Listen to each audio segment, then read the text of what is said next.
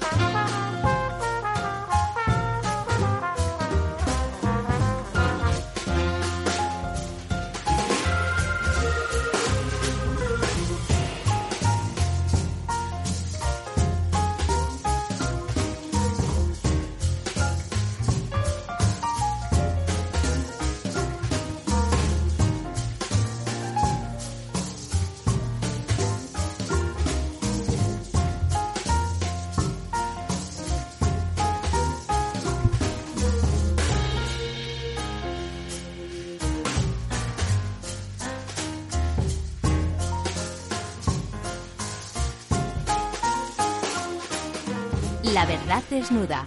Ramiro Aurín. Capital Radio.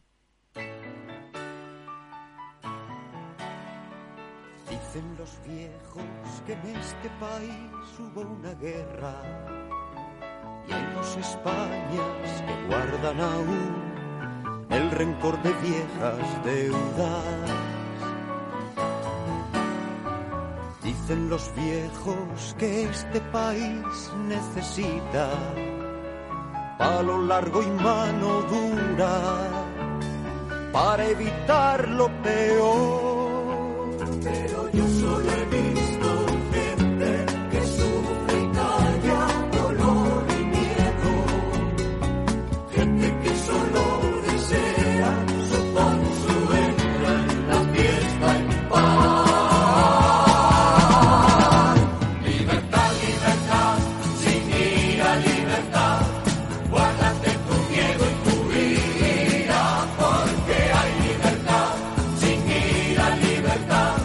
Muy buenas noches, amigas y amigos. Don Ramón, querido profesor, buenas noches. Buenas noches, una vez más en la mesa redonda de la verdad desnuda, un poco con, digamos, la sombra alargada de Quintero, el loco de la colina, El loco de la colina, a quien un- todos recordamos como un animador de las noches de España desde el Guadalquivir. Fantástico. Un hermoso loco desde la, la época de la transición. Don Lorenzo, muy buenas noches. Muy buenas noches, eh, don Ramiro. Profesor, yo también eh, sumaría, porque ha habido en estas últimas semanas varias personas eh, ilustres, no solamente de los medios, sino también de las letras. Está pensando en Javier Marías, también otro de los escritores que, que se nos ha ido, ¿no? Y que, y que bueno, que estaba en esa lista de- del premio Nobel.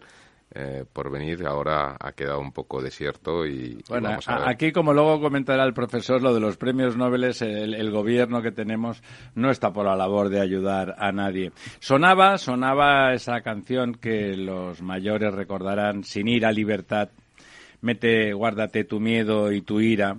Y viene muy al caso, viene muy al caso porque se aprobó en el Congreso la semana pasada, ¿no? Fue, don, don Ramón, el proyecto de ley de memoria democrática. En el No, en el Congreso Senado. la- Ya, ya ha sido aprobado en el Senado. Ya ha sido aprobada definitivamente a pesar a pesar de un manifiesto de 200 personas. 200 personas son pocas, hombre. Cuando en esas, eh, cuando entre esas 200 personas están Felipe González, Alfonso Guerra, Mariano Rajoy, el Laborda, el, el, el- el aragonés, eh, Julián García Vargas, el señor Leguina o la presidenta de la Academia de Historia, eh, la señora Carmen Iglesias. o alguien también víctima de, del terrorismo como el señor Mújica. ¿no? Eh, no, no él, claro, que no está, sino, sino sus familiares. Bueno, eso eh, pretende declarar, por cierto, que en el preámbulo previo, en el análisis previo de la presentación previa de la ley, no se hacía mención a la ley de amnistía del 77, ¿eh? en, una, en un acto de desfachatez más y que, por supuesto, no deroga la ley del 77, pero eh, establece que, que, todas las leyes eh, españolas, y también las pasadas, se atendrán al derecho internacional humanitario, según el cual los crímenes de guerra, de lesa humanidad, genocidio y tortura tienen la consideración de imprescriptibles y no amnistiables. Y se puede revisar del 36 al 83. El, por cierto, usted que de eso sabe más, los tribunales populares de la República, eso no se puede revisar y, vamos, no estaría de más que pensaran que, desde luego, entre los muchos crímenes de guerra que hubo por las dos partes en aquella guerra tremenda, fraticida, desde luego hay muchos, hubieron muchos también en el bando que ellos ponen como, como bueno, como el que figura que no va a sufrir nada con esa, con esa revisión. Aquí, por si algún oyente lo quiere saber, ninguno de los tres estuvimos adscritos al franquismo y nuestros familiares, pues en general, fueron fundamentalmente republicanos. Dicho lo cual, sin ir a libertad y la transición, la transición sirvió justamente para eso. Eh, justamente la Fundación Transición Española organizó un acto, eh, organizó un acto tremendo, bueno, tremendo, o sea, doloroso, como con gente de todos los partidos de la época de la transición, lamentando tremendamente esta ley. No se ha admitido, por supuesto, una ley de esas características 40 años después, o más de 40 años después, y resulta que sin sin, sin aceptar ni una coma de las enmiendas de Ciudadanos, PP o Vox, por supuesto, pero sí, pero sí los cambios introducidos por Podemos o Bildu, o Bildu, sea, ese gran partido democrático que tanto contribuyó a que la democracia y la paz llegara a, a España.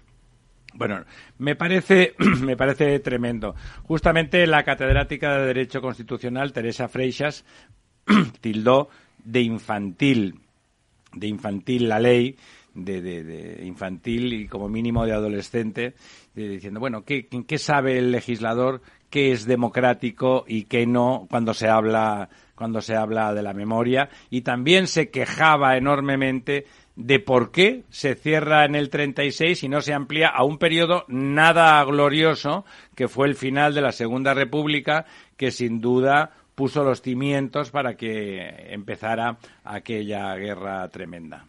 Don Ramón. Bueno, yo voté en el propio Congreso, estaba en mi escaño y creo que sabía lo que votaba. La ley de amnistía del otoño ya del 77, me acuerdo muy bien. Y yo creo que es una ley eh, que repara eh, muchas heridas establece un equilibrio entre los dos eh, bandos, por así decirlo, eh, y no entra en una reglamentación de los muertos ni de las eh, cantidades ni de nada parecido. Y desde luego no reclama a nadie que se abran nuevos procesos como pretende ¿Cómo la nueva ley. esta? Sí, la sí. nueva ley es una ley de presuntos vencedores sobre pretendidos vencidos.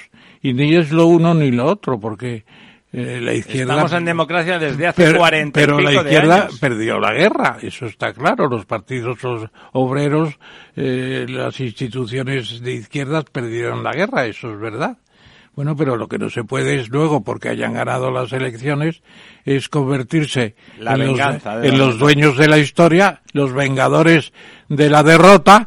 Y- Don Ramón, don Ramón, cuando los que de verdad estaban cerca de aquella tragedia, tanto el PC, que le voy a contar a usted, como el Partido Socialista Obrero Español, fueron promotores eh, y, de esa ley y de esa transición política y desde luego actores fundamentales, ¿no? Naturalmente, la, ley de amnistía tendrá sus defectos, pero no cabe duda de que se perdonan los unos a los otros y olvidan, porque eso es lo que significa amnistía, amnesia, viene de la misma raíz, olvidar.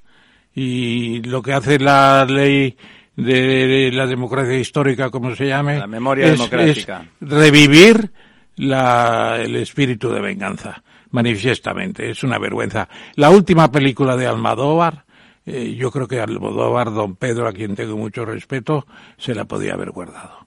Montar una película para festejar eh, un levantamiento de fosas de una parte que hizo muchas eh, cosas malignas, indudablemente, pero anda que los otros también hicieron lo suyo. ¿eh?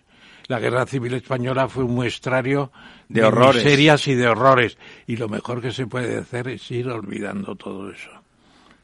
Don Lorenzo, el más joven de los tres. Sí, eh, la verdad es que yo, eh, mejor quizá por, por la juventud, pero además iba a ir un poco por ello, bueno, por la juventud relativa, ¿no? Pero eh, yo viví esa ley del, del 77, esa ley de la amnistía que, que el profesor votó, pues de, niño, ¿no? De niño, tenía ocho años, ¿no? Tenía usted sus padres. Y por lo tenía 43 años.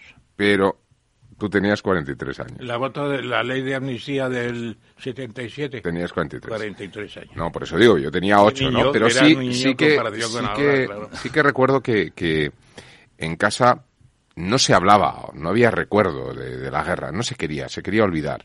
Y yo creo que la ley de la amnistía del 77 plasma lo que ya estaba un poco en la gente, que quería olvidar, que quería mirar hacia adelante, que ya no tenía sentido, ¿no? Eh, es decir, eh, eh, todavía vivían mis abuelos, pero ya no se hablaba de eso, no, era un tema, no era un tema recurrente, ¿no? Ni, entonces, quizá, no lo sé, a lo mejor cinco años atrás, cuando tenía dos o tres años, no recuerdo, se hablaba, pero desde luego, cuando ya empiezo a tener recuerdos, que los tengo, diez años, once años, setenta y nueve, ochenta, ya nadie hablaba, pero porque nadie quería recordar. Es decir, era un tema, una etapa pasada de la historia. Era mirar hacia adelante y lo que había era ilusión por, por, por, por querer enfrentarse al futuro, nada más.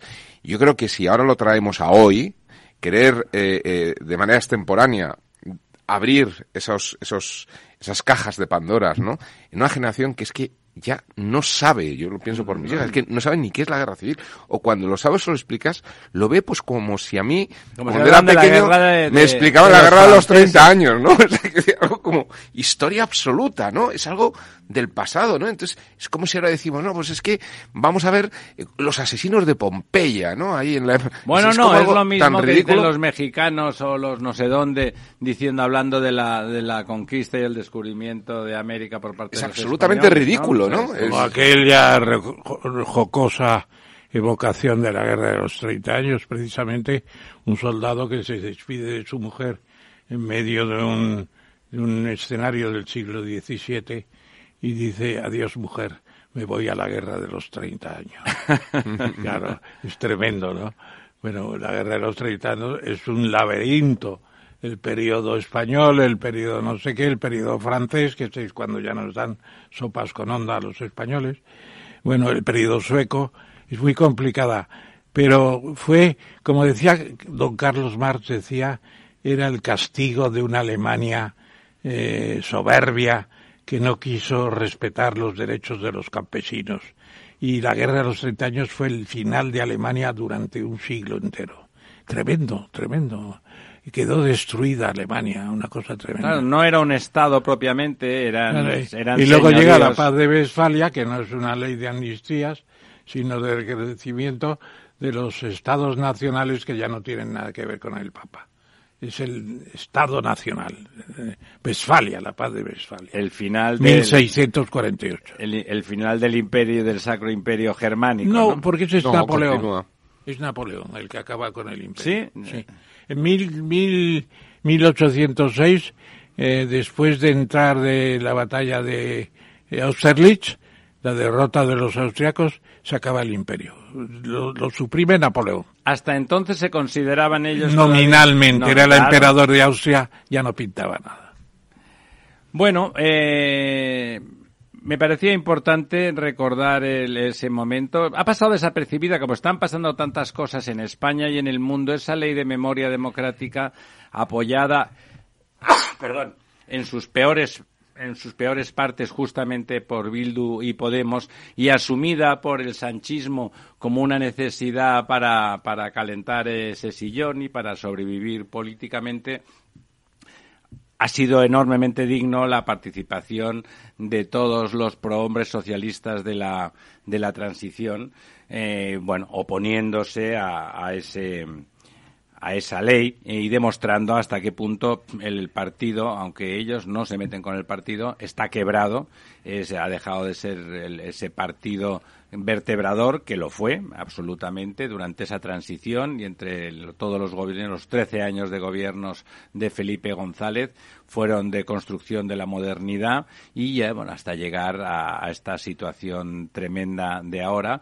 En esa misma línea de de retroceso. Han vuelto a abrir las, las embajadas, donde, las, las llamadas embajadas del gobierno catalán, donde básicamente se denostaba al Estado español y se le trataba de represor, etcétera. Han vuelto a abrir, les anularon con el 155 y el señor Sánchez, en su necesidad de acuerdos con, con Esquerra Republicana y eventualmente con Junts, pues, eh, pues nada, pues eh, han vuelto a tal. Todo, todo lo, lo conseguido se ha, ha, retrocedido y estamos en un momento, yo entiendo, que desde ese punto de vista, delicado.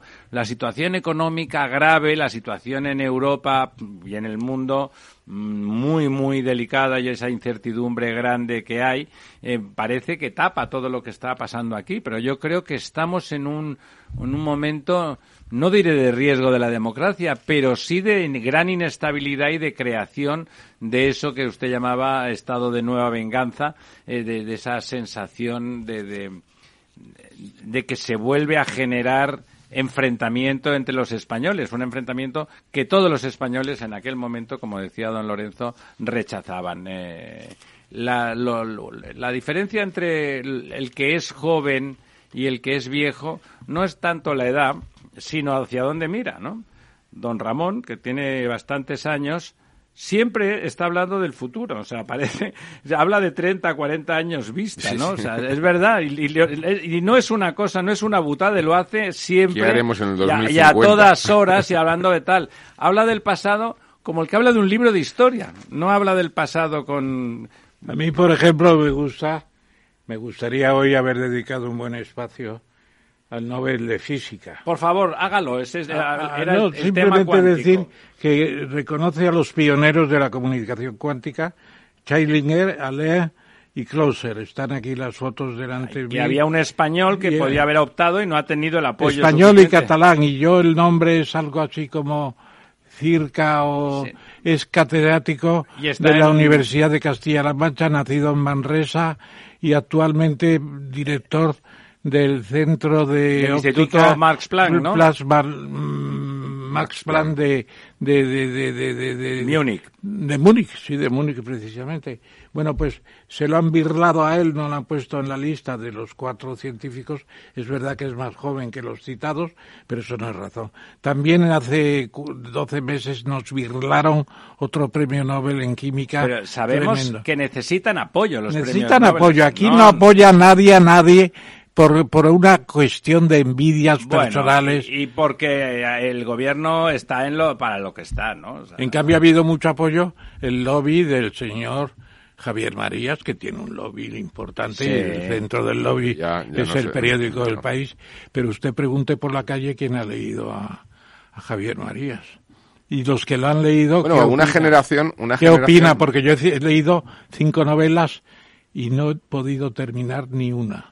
Ah, pues a mí hay novelas que sí que me gustaron. A mí, a mí Por no ejemplo, digamos... Corazón tan blanco. El Corazón tan blanco es una, a mí me parece es una novela fantástica. No, a mí no me... la, la de la que habla sobre la historia de su padre que, que está en Oxford, es que no recuerdo el, el nombre de la sí. novela, pero esa me parece una Julián novela Marías, fantástica. El padre, claro. No, no es, es, una historia en la que uno se, el, el personaje se da cuenta que de repente es mayor que su padre. O sea, que su padre, como imagínate, fallece a los 50 años y de repente él empieza a ver que es más viejo que su padre, ¿no? Esto es un elemento Sí, sí, psicológico, pasa. ¿no? Al- y la escribe cuando él estaba de joven. profesor en, en Oxford y le- lo narra en aquel entorno, etcétera. Es que no recuerdo cómo se llama esa novela, pero me, me parece una novela bastante, bastante buena también. Ya. Y no sé si nuestro gran autor, que es también es también académico de, de la Real Academia Española, no se debe decir la Academia de la Lengua, se enfadan mucho y tienen razón. Pero el gran novelista, ¿cómo se llama? Reverte, Pérez, Pérez Reverte. Pérez Reverter. Yo me pregunto si Pérez Reverter, y se lo pregunto a él, eh, ¿realmente tiene una, una concepción de Javier Marías tan alta como ha expresado en estos últimos tiempos en el inevitable elogio de Bueno, la lealtad fueron, personal, claro. si se conocían y eran amigos. Porque es, es completamente distinta una forma de novelar de otra. Sí, él. Pérez Reverter tiene una forma de novelar que gustará o no, pero Sí, es tiene, entretenido. tiene, tiene gancho. Es más Tiene narrativa. Tiene gancho y eso es muy difícil de conseguir. Y, na- y cuenta historias de interés humano, ¿no? Cuenta, Claro. eh, por ejemplo, el- una de las populares, bueno, muchas son populares, la verdad es que Reverte es el autor más popular sin duda de España en la actualidad, ¿no? Pero el Cid, que es un personaje que conocemos tanto, está bien contado, está contado de una manera, una otra lectura, como él mismo dice, es otra historia sobre el Cid. Y, y sabe, sabe sacar el interés humano. Ha vivido mucho. Pérez Reverte no es una rata de, de biblioteca, es un señor que se ha jugado la vida muchas veces. Muchas guerras. A, a mí me cae particularmente simpático. periodista. Porque, exacto, Escritor. a- y después ha transformado toda esa vivencia y ese conocimiento no del ser a Javier humano. Marías era un escritor, no, desde mi punto de vista, fantástico. No, no, los arrancaba, arrancaba las novelas, la de Corazón tan blanco tiene un arranque Bueno, que es aparte genial, de que- La no he, crítica lo no he querido, mucho. no he querido saber, pero he sabido. Pero- a partir de ahí, Bueno, está muy bien que usted se exalte su... Me parece que era un gran escritor. o sea, escritor, no sé pero- si a la altura de un Nobel, porque hay grandes escritores a nivel Ahora internacional. estoy pero me leyendo al sí. Nobel tanzano de Tanzania y la verdad es que es muy buena la novela el día después. Sí. Es muy buena, muy buena en mi opinión, sobre la colonización alemana de Tanganica. Fantástica.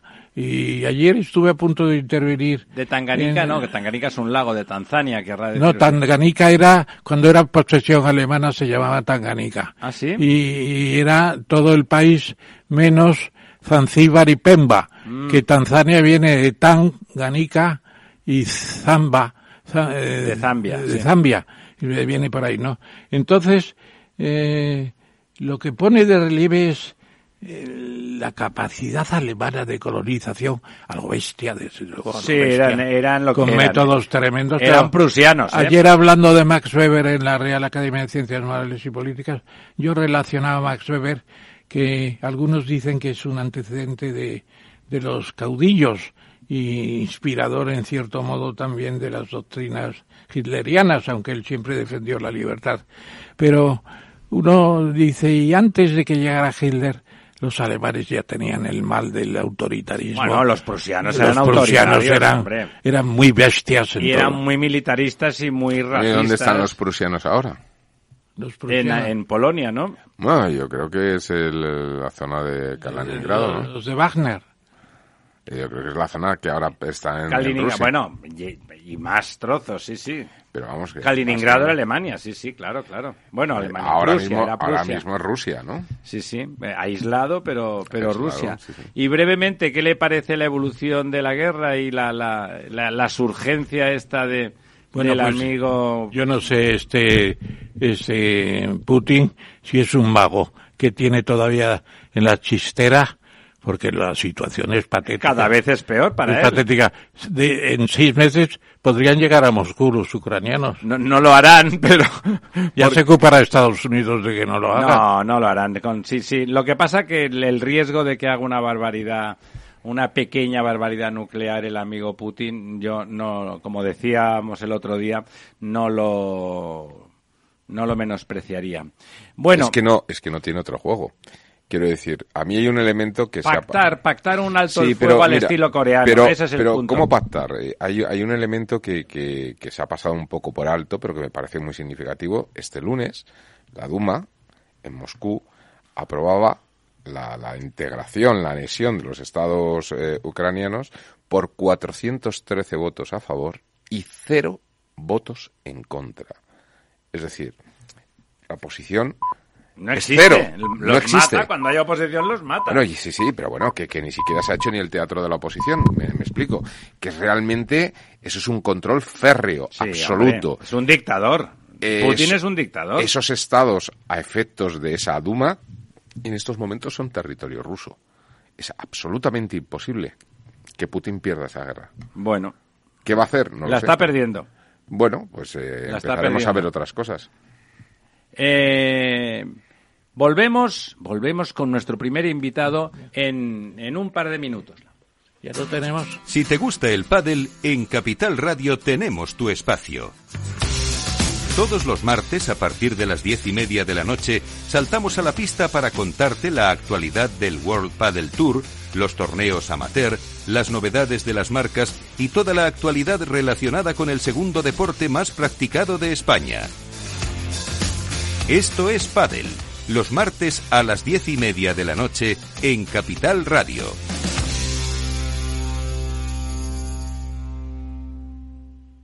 La verdad desnuda Ramiro Aurín, Capital Radio.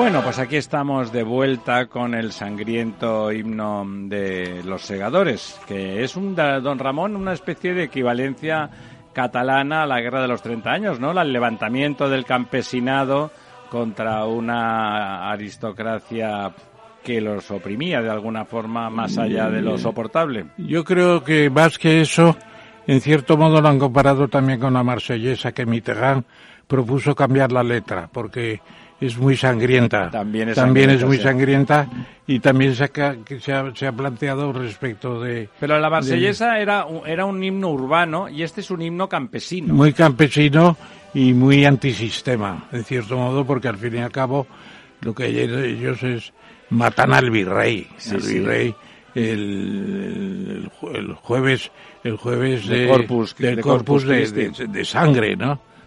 Bueno, como imaginarán ustedes, hemos puesto esta reconocible música, el, himno, en principio más oficial de Cataluña, con una letra, bueno, que corresponde a otra época, porque vamos a hablar de, Cataluña, ¿no? Fue eh, hace muy poco, el día 1 por un lado, es el famoso referéndum, y en breve estaremos en el día 8 que es la memoria de una respuesta, una respuesta formidable, de donde las calles de Barcelona se llenaron de personas que se atrevieron a decir que no éramos, porque yo estuve allí, eh, independentistas y sin embargo sí éramos catalanes, como por, ejemplo y muy singularmente don José Ramón Bosch.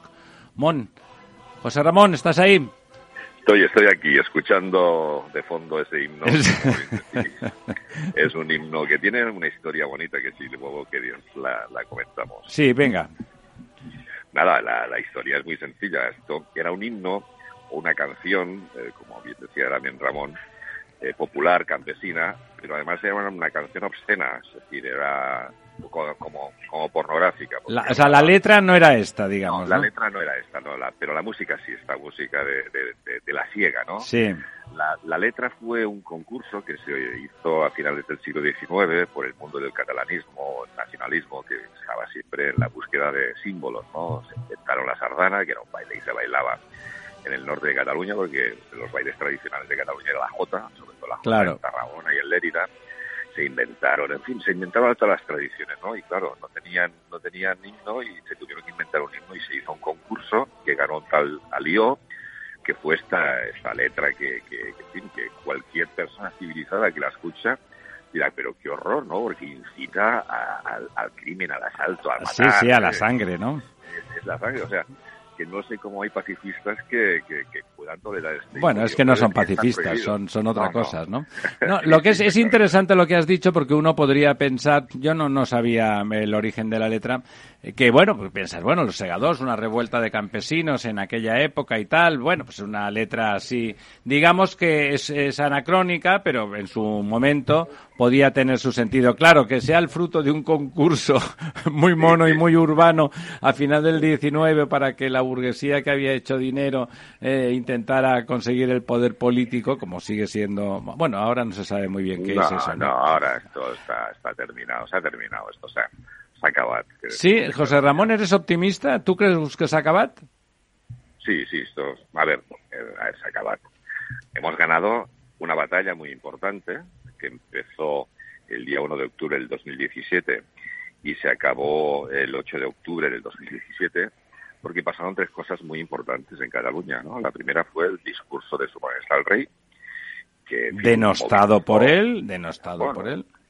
Pero, pero, pero, pero fue, fue un discurso muy importante. Luego la huida de, de 4.500 empresas, ahora casi 8.000, y los dos bancos, esa huida pues a la burguesía le abrió los ojos de que aquel camino era un camino de suicidio. Y luego, como habéis comentado, la manifestación del 8 de octubre, que no se ha hablado suficientemente de la importancia pero que eso dio mucho miedo a muchísima gente diciendo, coño, perdón por la expresión. Había mucha gente, estábamos muchos allí en la calle. Éramos cientos de miles, ¿no? Y claro, aquello aquello fue muy significativo y aquello fue el inicio de, su fin, ¿no? Porque hasta aquel momento iban pues prácticamente sin oposición y como aquello es eh, pues cuesta abajo y, sin, y sin obstáculos y claro se encontraron que había un Estado que empezaba a movilizarse y con su majestad el rey al frente. Había unas empresas que se marchaban y cientos de miles de millones de euros que huían ante el proceso separatista, que había una, una parte muy importante de la población catalana, como mínimo el 50%, que estaba en contra de un proyecto supremacista como el que estamos viviendo. ¿no? Esa batalla la hemos ganado, ahora se está evidenciando pues que, como vaticinó el señor Aznar en su momento, los, antes de que se rompa España, se romperá Cataluña, efectivamente ahora hay una división interna dentro del mundo separatista y, eso yo creo que lo tenemos que mirar con, mucho optimismo, ¿no? Otra cosa es... José Ramón, pero la debilidad del Estado, porque yo creo, como tú dices, es verdad que después de la aplicación del 155, el discurso, aquella manifestación, que incluso los que fuimos, yo creo que no esperábamos que fuera tan formidable, ¿no? Realmente fue la, la gente que no estaba, no consciente incluso del feeling, de la euforia, de ver, de ver toda la gente, a toda la gente a favor de, de aquella idea, pues eh, realmente mm, cambió, cambiaron cosas, ¿no? Y, la posición, este, esta rendición a cambio de, un puñado de votos del gobierno Sánchez, ¿no te parece que les ha dado, bueno, que los ha revifat? Como decía antes, han vuelto a abrir las embajadas que el 155 cerró, han abierto con impunidad y con el permiso del gobierno de España. Nada, nada, nada. A ver, eh, yo, yo sigo viviendo ahí, eh, los independentistas siguen estando, es decir, de los dos millones cien mil independentistas aproximadamente, pocos han dejado de ser independentistas. Eso es una realidad, ¿no? pero sí que se ha evidenciado que el Estado es fuerte, a pesar de todo. Oye, mira, lo que han conseguido con la famosa mesa de negociación los independentistas, aparte del tema de los indultos, que si queréis lo hablamos en otro momento o lo hablamos hoy mismo, eh, lo que han conseguido son 16 millones de euros para poner el Netflix en catalán. Realmente poco más. Es verdad que siguen estando en el poder, pero ellos se han dado cuenta de que la vía unilateral por la que habían apostado ciegamente es absolutamente imposible. Y si me permites, José Ramón, yo te diría que tenemos ahí un testimonio bastante independiente que pasa por ser un periodista eh, universal, pero no tan conocedor de, de casos como el de Cataluña, y lo es. Es Raúl del Pozo. Ha dedicado un artículo hace pocos días donde dice no podrán ir a la independencia si en los sondeos de opinión solo el 26% acaban de ver una Cataluña independiente. Y además creo que ha recogido de un libro mío, eh, y habría que preguntárselo a Raúl, la idea concreta. Once veces lo han intentado desde 1412, que fue el compromiso de Caspe. Eh, lo recordaba el propio Raúl. ¿Y qué pasa? ¿Qué significa esto? Pues que ya, nos, ya estamos acostumbrados, como decía Ortega, Cataluña hay que conllevarla eh, solución del problema, él no la veía, no la veíais conllevar nada más, la conllevancia que se dijo. Bueno, pero yo creo que sí hay solución y esa solución puede venir quizá más adelante. Más adelante yo estimo que una manifestación como la que habéis citado hoy, bien organizada, de cara a un intento de resurgir el, el, aquel, ¿cómo se llama? el espíritu del 8 de octubre. Sí, el de octubre, exactamente. Eso habría más de 800.000 personas, habría bastante más, que estarían por yo creo que... una, una, Cataluña dentro de España, como dice Pau Gasol, cuando le preguntan qué, qué es Cataluña, dice, es un pedazo de España. es que históricamente Cataluña no se entiende sin España como España se entiende sin, Cataluña. Eso, es, es, absolutamente. Pero volviendo al tema de, cómo está la situación y, digamos, a mi, a mi relativo optimismo, sí. es que efectivamente ahora mismo estamos viendo cómo el independentismo está a matar, ¿no? Como Junts per Cataluña está dividido a matar, como con Esquerra Republicana están divididos a matar y cómo aquello de les dejamos solos y se matarán entre ellos. Lo que hay que hacer creo yo, ¿eh? es empezar a trabajar un relato en Cataluña, que es lo que no hace el Estado. A construir, ¿no? Vamos a construir un poco, ¿no? A construir un relato porque hemos ganado, pero ahora lo que se trata, hemos ganado una batalla, no la guerra, ¿no? Claro. La, guerra contra el, contra el supremacismo, que es el nacionalismo. Y en esa guerra hay que, el Estado tiene que articular una defensa clara de la gente que se siente catalana y española en Cataluña. Claro, que no lo está haciendo este gobierno, no lo está haciendo. No, efectivamente que no lo está haciendo. Y también, oye, pues pensar en cómo en el resto de España los catalanes hemos de volver a tener prestigio, porque yo estoy, ahora estoy aquí en Madrid, estoy, estoy trabajando de forma normal, hemos perdido los catalanes aquella, aquella visión romántica, ¿no? De gente trabajadora y de gente comprometida, y hemos pasado a ser, pues eso, los pesados. Y esto del tema catalán, qué pesado es, ¿no? Nadie, nadie, nadie quiere, quiere, quiere hablar del tema catalán. Y con un añadido, ¿no? Que la decadencia catalana... Es que es real y material, Juan Ramón. Absolutamente, es, absolutamente. Es una cosa física y económica y con la, y la capital, la, la, la, la, siempre vanguardista y fantástica Barcelona, gobernada por Colau, ya es el fin de, ya es el fin de los días, ¿no? Yo te, yo te plantearía una cuestión extraña que ha sucedido hace poco, porque cuando el tema del bilingüismo, y desde aquí hemos apoyado a Ana Losada, que es un poco la figura estelar del movimiento por una Cataluña bilingüe, eh, ha estado con nosotros tres o cuatro veces, pues se puede decir que hubo gente que dijo, bueno, aplíquese el artículo 155, porque el 155 no es el fin del mundo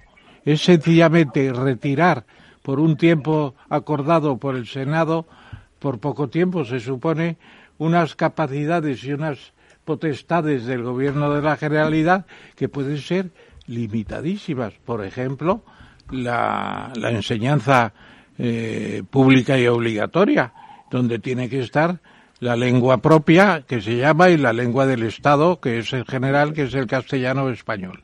Bueno, pues el PP no firmó esa propuesta y se quedó con Vox y no sé quién más, unos cuantos más, pero no entró el PP. ¿Por qué el PP no apoya una idea de operativizar bueno, eso fue el, tema de la lengua. El señor Rajoy, que ya sabe usted que incluso con mayoría absoluta no era precisamente el más osado, valiente y corajudo de los gobernantes, ¿no? O sea, evidentemente, después de lo que había pasado, los eh, catalanes constitucionalistas merecían una cierta protección, merecían todos esos niños que no tienen derecho ni al 25% en español, merecían que sus padres y ellos mismos no fueran estigmatizados y Rajoy se escondió como solía debajo de una bueno, Y aquí... igual que hizo el último día que se iba a plantear la moción de censura porque no podía ser que el PNV le traicionara. Bueno, es que Don Ramiro, ¿cómo se explica entonces que Cayetana Álvarez de Toledo, eh, que es diputada del PP en el Parlamento de, en el Parlamento de España, pero por Barcelona, entonces que ella diga, sí, el 155 para el idioma, pues está bien. ¿Y en Madrid qué le dicen los del PP? Pues, eh, ¿qué, qué, ruido ha sonado por ahí? ¿Qué ruido? Bueno, ya Cayetana. ¿Cómo explicas eso? De Cayetana hace tiempo que la José Ramón, ¿cómo explicas eso? Yo, eh, Ramón, discrepo, discrepo eh, no en la mayor, pero sí discrepo en buena parte, ¿no? Porque, sí, hombre, también está, para eso la mesa redonda y, creo, y creo, y creo que además soy persona, en fin, eh, claramente constitucionalista. Poco sospechosa de lo contrario. no te preocupes, que eso está claro. sí, pero yo soy catalano parlante y mi lengua materna es, es el catalán, ¿no? Entonces, en Cataluña se ha provocado una división muy clara en materia de la lengua. Es decir, el 90% de los catalanoparlantes son independentistas, el 90% de los castellanoparlantes no lo son. Y hay un 50% de división entre catalanoparlantes y castellanoparlantes. Por tanto, el problema claro del mundo independentista para nosotros es en los catalanoparlantes. Entonces, hacer bandera de la lengua en Cataluña cuando ha sido un tema que se ha llevado como bastante naturalidad. O sea, todos somos bilingües. Yo vivo en una zona catalano-parlante, mis hijos son catalano-parlantes. De hecho, por cuestiones que ahora no vienen al caso, mis abuelos y bisabuelos no sabían hablar en castellano, es que no lo conocían, era una lengua que para ellos era extraña, ¿no? Vivían cerca de la frontera en Francia y ellos hablan perfectamente francés y catalán. O sea, para, para, para situarnos un poco en la situación, ¿no? Esto es una cuestión bastante habitual. El castellano, por suerte, ha sido una lengua, en fin, la, la, lengua común que hemos conocido todos y hemos aprendido todos, pero hacer de la lengua una bandera, como lo está haciendo, por ejemplo, ahora ciertos sectores en Cataluña, como lo han hecho con la bandera catalana o la lengua catalana, los independentistas, para mí creo que es un error importante, ¿no?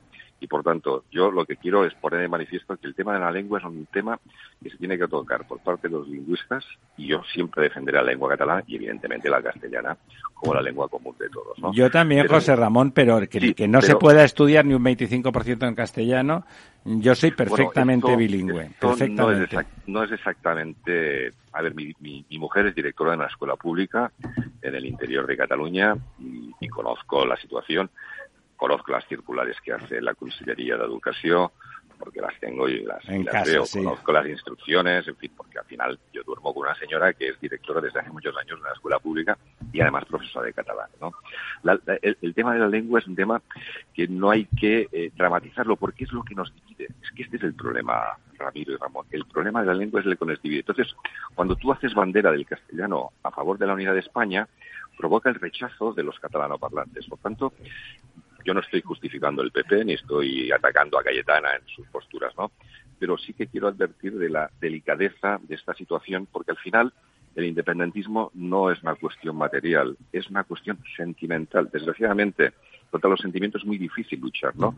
Por eso digo que hay que hacer un gran ejercicio de reeducación, no sé si del espíritu nacional, pero sí de reeducación de lo que es España en Cataluña, como lo tenemos que hacer en Navarra, que es un problema yo creo más grave que el de Cataluña actualmente, o en la zona que yo quiero mucho y que veo que se escapa, es marchando de España como son las Islas Baleares, porque no nos estamos dando cuenta, pero las Islas Baleares están en esta situación muchísimo peor que en Cataluña, porque en Baleares el 80% de los mallorquines, menorquines y ibicencos hablan en, en, en, la lengua autóctona, ¿no?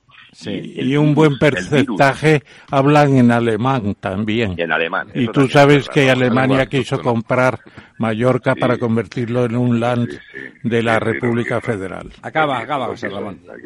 No, no, no, que, quiero decir que, que el tema de la lengua es un tema realmente muy delicado, ¿no? Y por ejemplo, Cayetana, que yo quiero mucho y que siempre ha estado, eh, cuando se creó Sociedad Civil Catalana, de hecho, siempre digo que fue de las pocas personas en Madrid, junto con Ramón Tamamés, también lo tengo que decir, y su hermano Juan, que son personas, seres absolutamente adorables y que se han entregado a la causa España sin ningún tipo de buscar ninguna prebenda, y Cayetana y Ramón, ¿eh? que tengo aquí al teléfono al otro lado, pues lo quiero poner en, valor. Pero Cayetana fue una persona que de forma desinteresada apoyó desde el momento uno, cuando muchísima gente que ahora se viste con banderas españolas y, se siente muy español, no, no lo hacía, ¿no? Pero creo que Cayetana se equivoca en, el discurso en Cataluña sobre, sobre, sobre ese, una concepción muy unitarista de, sí ella no es catalana ella no es catalana no efectivamente y, no, y no es que para ser para, para entender Cataluña tenga que uno ser catalán hombre un poquito sí un poquito pero sí. pero sí un poquito y, y, entender eh, esa sensibilidad sobre todo el tema de lo catalán no porque al final repito ¿eh? es, el problema y el problema de España es Cataluña y lo definió muy bien Ortega como decía Ramón ¿no? y al final tiene que haber la conllevancia. Es decir, los pueblos de Castilla y Cataluña, que al final, ya que hablamos de historia, procedemos de la misma de la misma letra, ¿no? Del catalá o catlá, el habitante del castillo. Es el castillo, sí. Eh, Cataluña y Castilla, por lo tanto, nacen de exactamente lo mismo. Es decir, no es que seamos primos hermanos, que somos mucho más que eso, ¿no? Por eso formamos una gran nación o una patria española, ¿eh? que, que, que, es esa diversidad cultural, ¿no? Pero por eso digo que atacar esa diversidad cultural, en concreto lo catalán, creo que es un error gravísimo porque ahonda en la división. Y, y, nosotros hemos ganado la batalla, la ganamos el 2017 y ahora se ven las consecuencias, pero la guerra no está ganada. Y es lo que a mí me preocupa, ¿eh, Ramiro? A mí me preocupa realmente ganar la guerra contra el supremacismo, contra el nacionalismo, porque el nacionalismo es la guerra, es la muerte. Sí, sí, claro. Que conste que los que, no ya yo que soy catalán, sino Ramón tampoco, nunca atacamos al catalán ni a nada que tenga que ver con eso. Oye, ¿de dónde te crees que viene mi Ramón? Viene de Ramón Berenguer. De, Ramón Berenguer, Yo soy Berenguer. Don Lorenzo. Hola, buenas noches, eh, José Ramón. A mí, fíjate, me gustaría eh, tocar dos puntos y, y, que nos profundizaras un poco en él. Uno, que lo has comentado antes, que has dicho, bueno, esas 8.000 empresas ya, 4.500 en, en aquel en aquella época, el primer mes del 2017 que se habían ido de, de, Cataluña, y habías comentado recuperar el prestigio los catalanes en el resto del territorio. Esto me recuerda que la semana pasada, en una entrevista a la señora Elvira Rocabarea en El Mundo, eh, de, ella pedía que, que se hiciera un, un, referéndum en España para, para la independencia de Cataluña, que ella votaría por la independencia y que se fueran ya de una vez, ¿no? Eh, por lo tanto, esto efectivamente es, es un tema eh, pues que empieza a, a, a ser, a, dar que pensar, ¿no? Me recuerda incluso hace muchos años, antes de, de, lo del 1 de octubre, a un, a un chiste del roto, que se veía un señor sentado en una piedra con un gorro como de maño que ponía abajo maño esperando a la independencia de Cataluña para tener playa, ¿no? Es un poco como que se vayan ya, ¿no? Eso por un lado, que nos profundices un poco en este tema. Y el otro tema que me gustaría es la esquizofrenia que yo percibo cuando, cuando voy a Barcelona. Barcelona a ver, hablar de Barcelona, el gran Barcelona, ¿no? El área metropolitana de Barcelona, etcétera, es hablar de Cataluña, es hablar del, del 60% de la, la población, capital ¿no? de Cataluña. Es, es, es, un poco el atractor, etcétera. Pero como ha dicho Entonces, José Ramón, el interior comarcal eh, sí, pero, no es lo mismo. Sí, ¿eh? sí, no, no, ya sé que no es lo mismo. Pero al final, si, si Barcelona, esa gran Barcelona, representa un porcentaje tan elevado, es, es Cataluña, ¿no? Eh, y, y, se habla siempre de este independentismo de interior, de, de, de rural, etcétera por qué al final en las elecciones sacan los números que sacan, ¿no? Y luego esa esquizofrenia en esa Barcelona que por una parte es, es, es o tiene ese, ese, ese soporte un poco en ese área también de el tema de la independencia, pero está dominada o controlada por lo menos por una alcaldesa que está destrozando la ciudad, ¿no? Es decir, ¿qué parte de esa huida de empresas se debe a ese independentismo? ¿Qué parte se debe a esa otra parte de Cataluña que no se sabe muy bien qué es, que es, que es ese, ese, ese grupo que ha cogido el poder, que está gobernando una ciudad fantástica y que la está, la está destrozando, ¿no? Un poco si nos puedes profundizar sobre estos dos temas. Gracias. Bueno, muchos temas, Roberto, porque además eh, has tocado, yo creo, los temas mollares.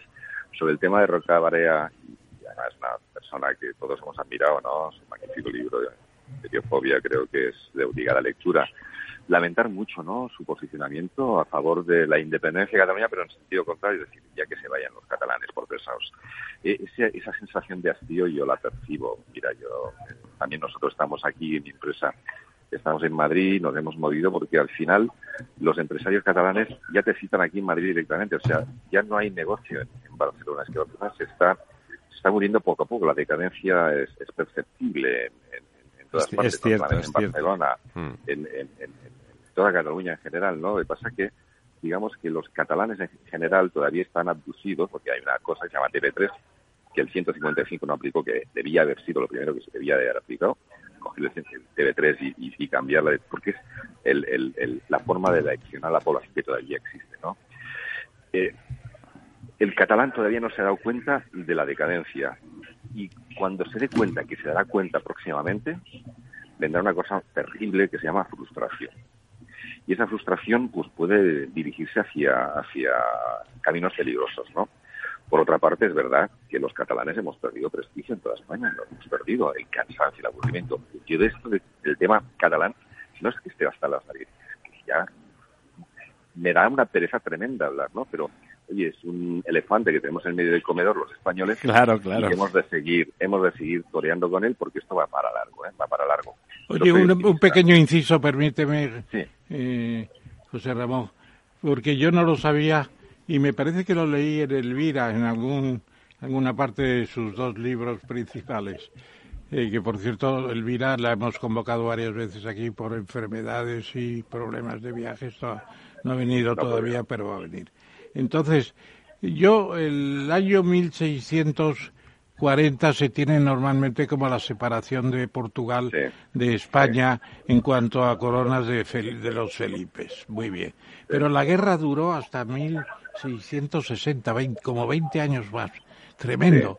Y cuando terminó la guerra con la separación de las dos coronas definitiva, en Castilla hubo celebraciones que duraban hasta las 7 de la mañana, con hogueras, con encantos. Con... Ya se van los portugueses, benditos de Dios, vaya. Fue una especie de prolegómeno a lo que cuenta Elvira de una presunta salida de...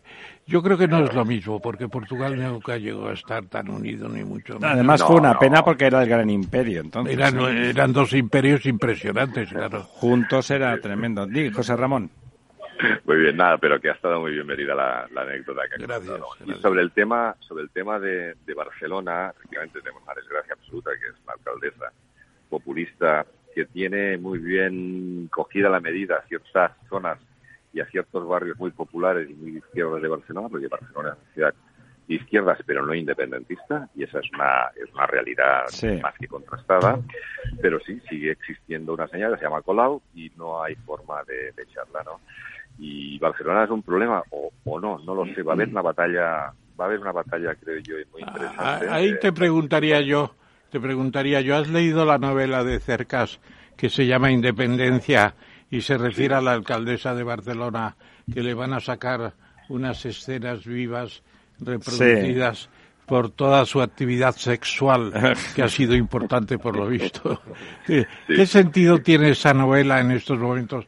ese elogio de la tierra alta. Yo, yo acerca, le sigo muy de cerca. Yo creo que es una novela. Es una novela, pero tiene un sentido de, de algo. Yo, yo creo que pasa por el tema del choque de civilizaciones, no porque no son civilizaciones ni la castellana ni la catalana, pero pasa un poco por encima de eso y, se echa de menos que entre más en el tema de la independencia.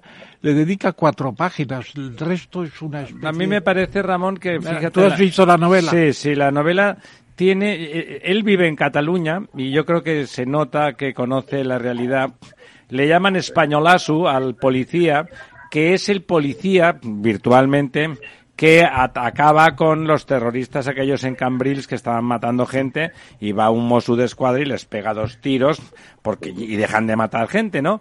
De alguna forma, como diciendo ese el españolazo eh, es el que acaba teniendo que coge la iniciativa y acaba con, con los virus, que en ese caso es el, islamismo aquel latente, que una cierta papanatería desde el independentismo les, eh, vamos, con, con, con, el terrorismo islámico, desde el independentismo siempre se ha puesto cara de panoli, ¿no? Un poco, no sé lo que piensa José Ramón. Y yo creo que Cercas lo, lo, lo toca sin hacer discurso ideológico, pero a mí me parece que describe Cataluña, la novela de Cercas. Describe muy bien. describe muy bien muchas cosas.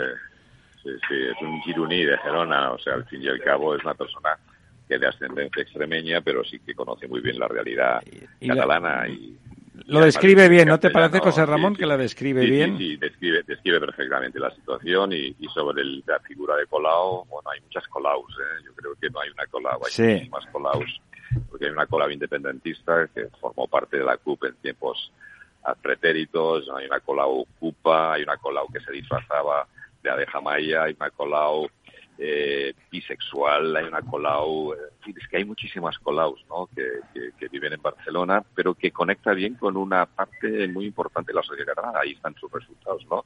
Porque al fin y al cabo vamos a entender que Podemos o los comunes, el único sitio donde van a resistir algo viendo un poco es en Cataluña, sí. en Cataluña y en concreto en Barcelona. En Barcelona, sí, no, no, en Cataluña, en Barcelona. En, en Barcelona, ¿no? Y es un fenómeno como mínimo curioso de este populismo de izquierdas, de gente que, repito, ¿eh? el votante de Colau es antiindependentista. Curiosamente, siendo ella una mujer que ha jugado con el independentismo. Sí, ha coqueteado. Y que ha dado pábulo a, todo eso, ¿no?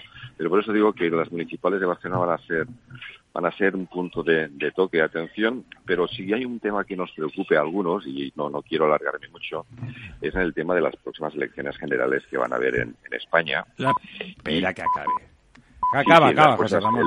Sí, sí, porque hay, hay, hay dos factores. yo creo que todos apostamos de que va a haber un cambio político en España, es decir, de que va a ganar, no sabemos si con mayoría suficiente para gobernar solo o no, pero hay dos factores que nos preocupan en Cataluña, los que somos observadores. ¿no? Primero, el tema de Vox, porque Vox va a ser la gran excusa en caso de que entrase en el gobierno con el PP para que vuelvan a volver los independentistas a incendiar el tema, y eso es una un discurso que te compran todos los independentistas de forma rápida, es que si entra Vox nos va a dar Pablo a volver a hacerlo. ¿eh? Y es, ellos están agazapados esperando esto. Y la otra cuestión es el PP en Cataluña, si es capaz de sacar una representación lo suficientemente digna, para representar a una parte importante de catalanes, ¿no? Porque eh, la, la autoridad de tener 10, 12 diputados de 45 a tener uno o dos, que son los que tiene ahora, sobre 45 no, eh, no es, moco de pavo. Es ¿eh? distinto, sí. Y sobre todo de cara, de cara a Europa, es decir, cómo tú puedes gobernar España sin Cataluña y tú cómo puedes representar a Cataluña en un momento en que pueden volver a hacer esta gente, porque lo van a volver a hacer, no tengamos dudas, otro intento separatista, ¿no? Por tanto, yo creo que esos son los dos temas más preocupantes. Por un lado, ¿qué va a hacer Vox? Si va a gobernar o no con el PP y luego el resultado del Partido Popular en Cataluña, porque el Partido Popular en Cataluña está absolutamente. Esperemos que con Feijó, que tiene una concepción del Estado más autonomista por propia antropología personal, eh, gestione mejor eso. Bueno, bueno, pero ¿quién va, quién va a ser el líder, el líder del PP en Cataluña? Te pregunto y me, atrevo a preguntar. Fíjate que es difícil, ¿eh? porque hasta José Ramón ha tenido que venirse Sí, sí, pero yo le pregunto a José Ramón, me atrevo a preguntarle. Alejandro, ya sabemos que Alejandro es, es una persona muy buena en muchos aspectos. ¿Va a seguir siendo el líder del PP en Cataluña? Bueno, yo apostaría que no, porque Alejandro ya ha demostrado, ahora que no gana, que no, o sea, el PP puede seguir persistiendo, pero de qué se trata de, tener una representación mínima o de ganar, ¿no? Y claro, yo creo que ahora hay, además hay un espacio político ahora muy interesante, enorme, de gente de centro, de centro derecha, que se siente catalana, incluso catalanista, que algunos incluso eran independentistas, pero que ante un proyecto de centro liberal, eh, en el que se le diga que de forma muy clara, y vamos a intentar pasar página de esto y vamos a hablar de cosas que nos interesan, y vamos a hablar de economía, vamos a hablar de seguridad jurídica. Hay que la gente viva y pague las facturas. Claro, si, si tú lo sabes hacer, y además es en catalán y lo haces bien dirigido, yo creo que ahí hay una gran oportunidad, pero claro, eso depende de lo que quiera hacer el PP de mayor. Pero sí que es un tema que nos preocupa muchísimos de, porque la estabilidad de España nos la vamos a Pues tenéis que resolverlo pronto, ¿eh? Lo tenéis que resolver pronto.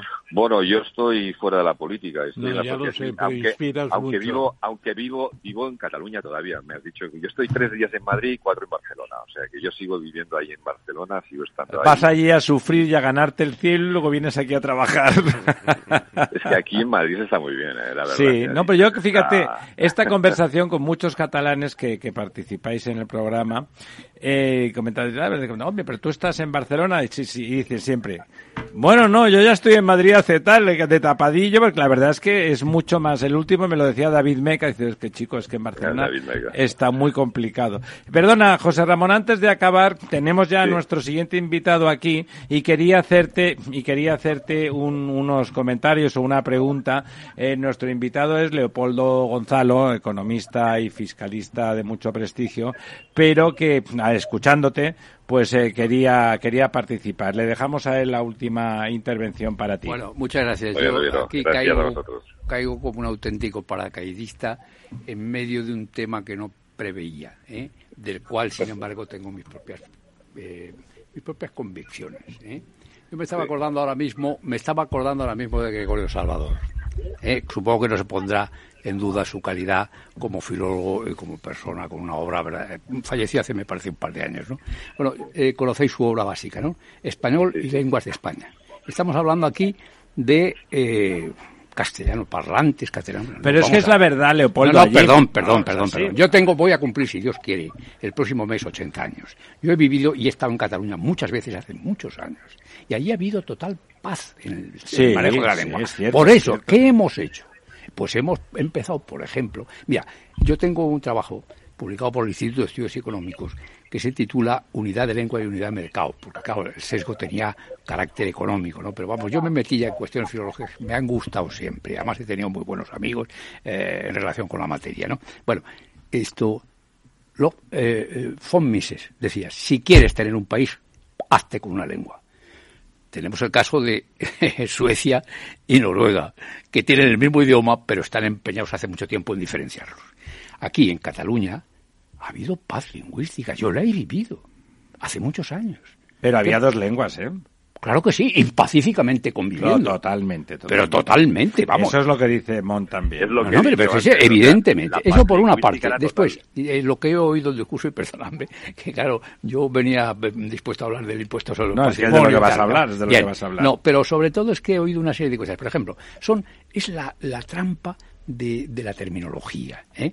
Por ejemplo, eh, hablar de, ya he dicho, castellano, bueno, pues es una manera de particularizar. Hombre, la Real Academia de la Lengua se llama, se llama la Academia Española. sí, pero, en, Cataluña todo el mundo, hasta los castellano parlantes... No, no, no, todo el mundo nos, nos van progresando, efectivamente, porque tiene su fuerza. Quien tiene los medios, quien tiene el poder, impone las condiciones. Mira, no, Leopoldo, ahí cuando yo era pequeño, mi, mi, mis padres, mi padre era catalán españolista y mi madre era andaluza. Eh, y decían siempre, los dos hablar en castellano es una forma de, expresión en un sitio concreto, no tiene más importancia. ¿eh? No, yo no le doy más importancia. No, no la tiene, no la tiene. Sin ningún problema como, como profundamente español, pero claro, es que yo soy catalano parlante y mi lengua, como pienso, como siento, como amo, es el catalán, no es el castellano, que son lenguas distintas. pero como yo, como, pero yo me resisto a nivel, cuando estamos hablando en España, a decirle español al castellano porque considero que el catalán también es español. Eso es. Es que por eso cito a Gregorio Salvador español y lenguas de España. Lenguas de España están en gallego, están todos, vamos hasta el mallorquín, ¿no? Y bueno, y además... Si son lenguas de España, son lenguas y el ibicenco. No, no, ya... Y el ibicenco. La lengua española por antonomasia. Es que vamos a llegar a la conclusión de que España es el único país en donde no se habla español. Claro. ¿Verdad? Claro, claro, claro, es que es evidente. Mira, este tema es, tiene tal, tal arrastre de mucho tiempo, de manipulación, de distorsión tremenda. Bueno, es lo mismo que la utilización de dos palabras que parecen inocentes entre independentistas. Vamos a ver, se independizan las colonias de las metrópolis. Aquí no ha habido metrópolis y colonias nunca en la península ibérica. ¿eh?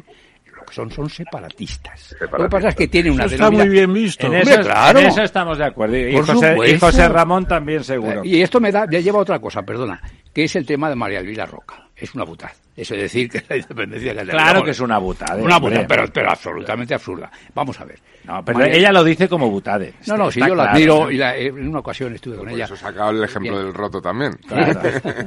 no, me refiero a lo siguiente. Es que a mí, en el fondo, de verdad, es que uno ya, por eso he aludido a mi próxima o no, mi próximo eh, eh, cumpleaños, si Dios quiere, de 80 años, una medalla respetable, ¿no? Hombre, a mí María Elvira Roca no me ha descubierto nada de lo que me enseñaron en el Instituto Nacional de Enseñanza Media de San Isidro en mi bachillerato. Nadie. Nadie. ¿eh? No, me, no, me tienen que descubrir. Y las, las, cosas. Bueno, ahora mismo, por ejemplo, es que, bueno, este profesor Tamames, que se ha hecho polígrafo, porque siempre lo he sido. Ya lo sé, no, pero especialmente, últimamente incluso escribes libros en busca de Dios a través del universo. Y lo estoy encontrando. y sabes perfectamente lo que es un agujero negro, por ejemplo, que no es común, ¿no? Y de gusano. Exacto, bueno, y el mar es... Cuando diga usted gusano, mire para otro sitio. No, no, pero es un, es un auténtico polígrafo, ¿no? Lo que quiero decir es que estamos... Mira, para mí, por eso me interesa cambiar el acento de la palabra independentismo a la de separatismo. Sí, eso en Cataluña decíamos separatistas. Claro, el separatismo, y claro, pasa también en, otra, en otra parte de España. Nosotros le llamamos, le llamamos separatistas. Sí, claro, el separatismo es beligerante, es la cizaña que se siembra en el campo. donde hay otras mm, plantaciones perfectamente con todas las posibilidades de crecimiento. El separatismo es, tiene una connotación negativa y odiosa. Yo tengo alumnos catalanes que han hecho la tesis doctoral conmigo. Lo están pasando muy mal. Y procedían de la izquierda extrema. Pregúntale a José Ramón cómo lo está pasando, claro. pero procedían de la izquierda extrema, que me lo han dicho, ¿eh? Yo cuando me vinieron a verme a la facultad para hacer la... Bueno, que es la UNED, quiero decir, no sí, sí, Complutense, sino la UNED. Bueno, pues están pasándolo, sinceramente, muy mal. Y es una irresponsabilidad. Tocando el tema del 155, querido mm, profesor Tamames, que reconozco tu magisterio de manera incondicional, yo de verdad que pienso que el 155 es para aplicarlo con todas sus consecuencias. Tú eres signato. es que sois solemnes y lapidarios. el 155 es como el 154 o el 120. No, no, no. Es una operatividad y nada más. Es cumplir la ley. Claro, pero se considera que es un pecado de nacionalismo. No, no, es cierto, pero si tú has sido signatario de la Constitución del 78 y sabes perfectamente... Leopoldo, déjame que el, Mon estaba en una cena y ha tenido la amabilidad de salir. Le vamos a devolver a Es un tema que no preveía yo. A su cena y a continuación tal. José Ramón, como siempre, muchísimas gracias por estar con nosotros. esa búsqueda, esa búsqueda del equilibrio difícil eh, y allí en casa es enormemente difícil y más en estos momentos. Quizá lo más importante yo creo, de lo que, de lo que hemos dicho aquí, es eso que ha subrayado, que estamos aquí todos completamente de acuerdo, la decadencia imparable actual, económica y, general, ¿no? Y social, de alguna forma, en el sentido más amplio de Cataluña, que es muy, da mucha tristeza, ¿no? Y estamos viendo, además, yo vengo del sector farmacéutico, y estamos viendo cómo se está creando un competidor nato que está en Andalucía. Málaga, claro. Málaga, Almería, que está convirtiéndose en la California de Europa y yo le deseo además lo mejor a Andalucía, yo me siento muy cómodo y yo creo que a veces los catalanes nos merecemos un poco de humildad ¿no? en este aspecto, porque yo creo que hemos sido demasiado prepotentes. Y hemos, de votar otros gobiernos, José Ramón. no tengo ninguna duda. José Ramón, que, que acabes de cenar como Dios manda. Muchísimas gracias, por estar con nosotros. Hasta luego. Un abrazo, José. Volvemos en un minuto. Empresas tecnológicas, escuelas de negocios, sindicatos, organizaciones empresariales, empresarios, formadores y figuras relevantes de las administraciones públicas comparten tertulia todos los miércoles a la una de la tarde en Cibercotizante, un programa dirigido por José Joaquín Flechoso. Cibercotizante, la digitalización desde una óptica diferente. Capital Radio.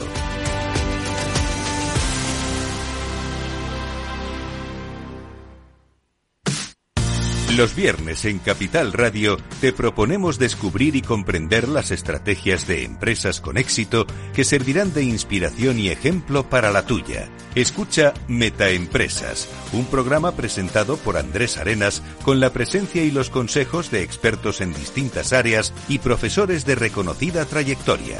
Todos los viernes a las siete y media de la tarde, Metaempresas, Capital Radio.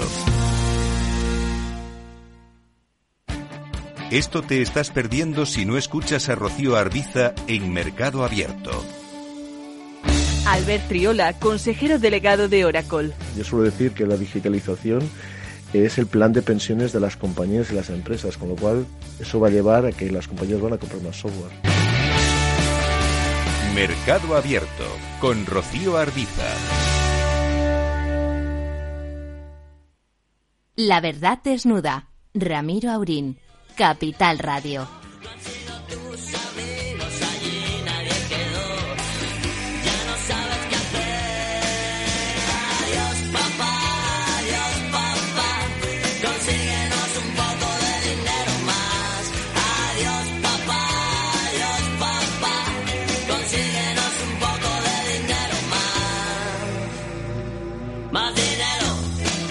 Más dinero, más dinero, sí señor, lo piden los niños, lo pedían los Ronaldos, no precisamente no cristiano, que seguramente no le hacía falta a ninguno. Don Leopoldo, que aunque ya sabemos que es usted muy capaz de hablar, discutir y polemizar de todo, de lo que de lo que se le puede discutir poco es cuando hablamos de cuando hablamos de cuestiones fiscales y estamos en medio de la tormenta perfecta, ¿no? del huracán perfecto o de la chorrada más imperfecta posible. Y del tópico. bueno, del tópico no lo sé, pero nos están nos están zurrando por todos sitios. ¿Qué le parece bueno, no lo sé, porque por un lado nos suben los impuestos, por otro lado se inventan impuestos, ese impuesto de ese nuevo impuesto de, a los ricos entre comillas para conseguir compensar, anular y pelear la,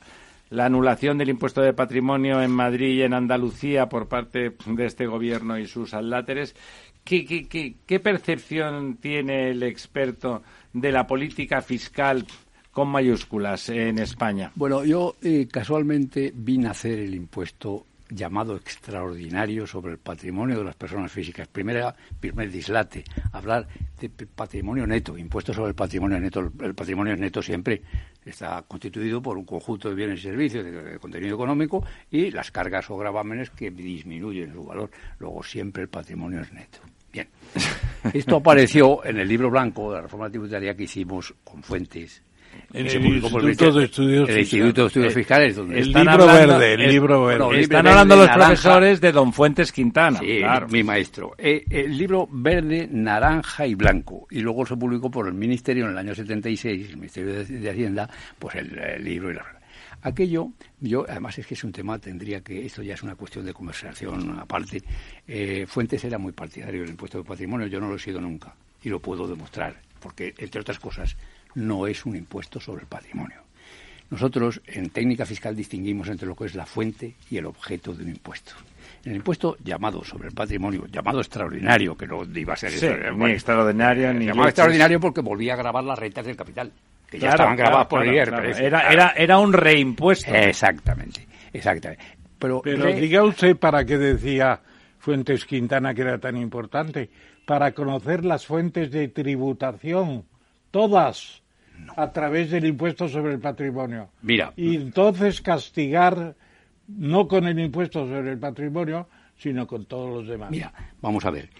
En el año 1973, es que estás aludiendo a uno de los aspectos eh, en función del cual se vendía el impuesto sobre el patrimonio, que permitía el control de otros impuestos. Exactamente. Impuestos sobre sucesiones, impuestos sobre eh, esto, eh, sobre la renta de las personas físicas. Bastaba contener la declaración de años sucesivos de uno y otro del impuesto sobre el patrimonio para poder detectar los incrementos patrimoniales no justificados que y no declarados por supuesto en el impuesto eh, sobre la renta y en el impuesto sobre eh, sobre sucesiones los, los bienes adicionables es decir los que se habían podido escapar de caudal relicto antes de que se ocasionara la transmisión bueno ese era el gran invento esto. Bueno pues es muy sencillo.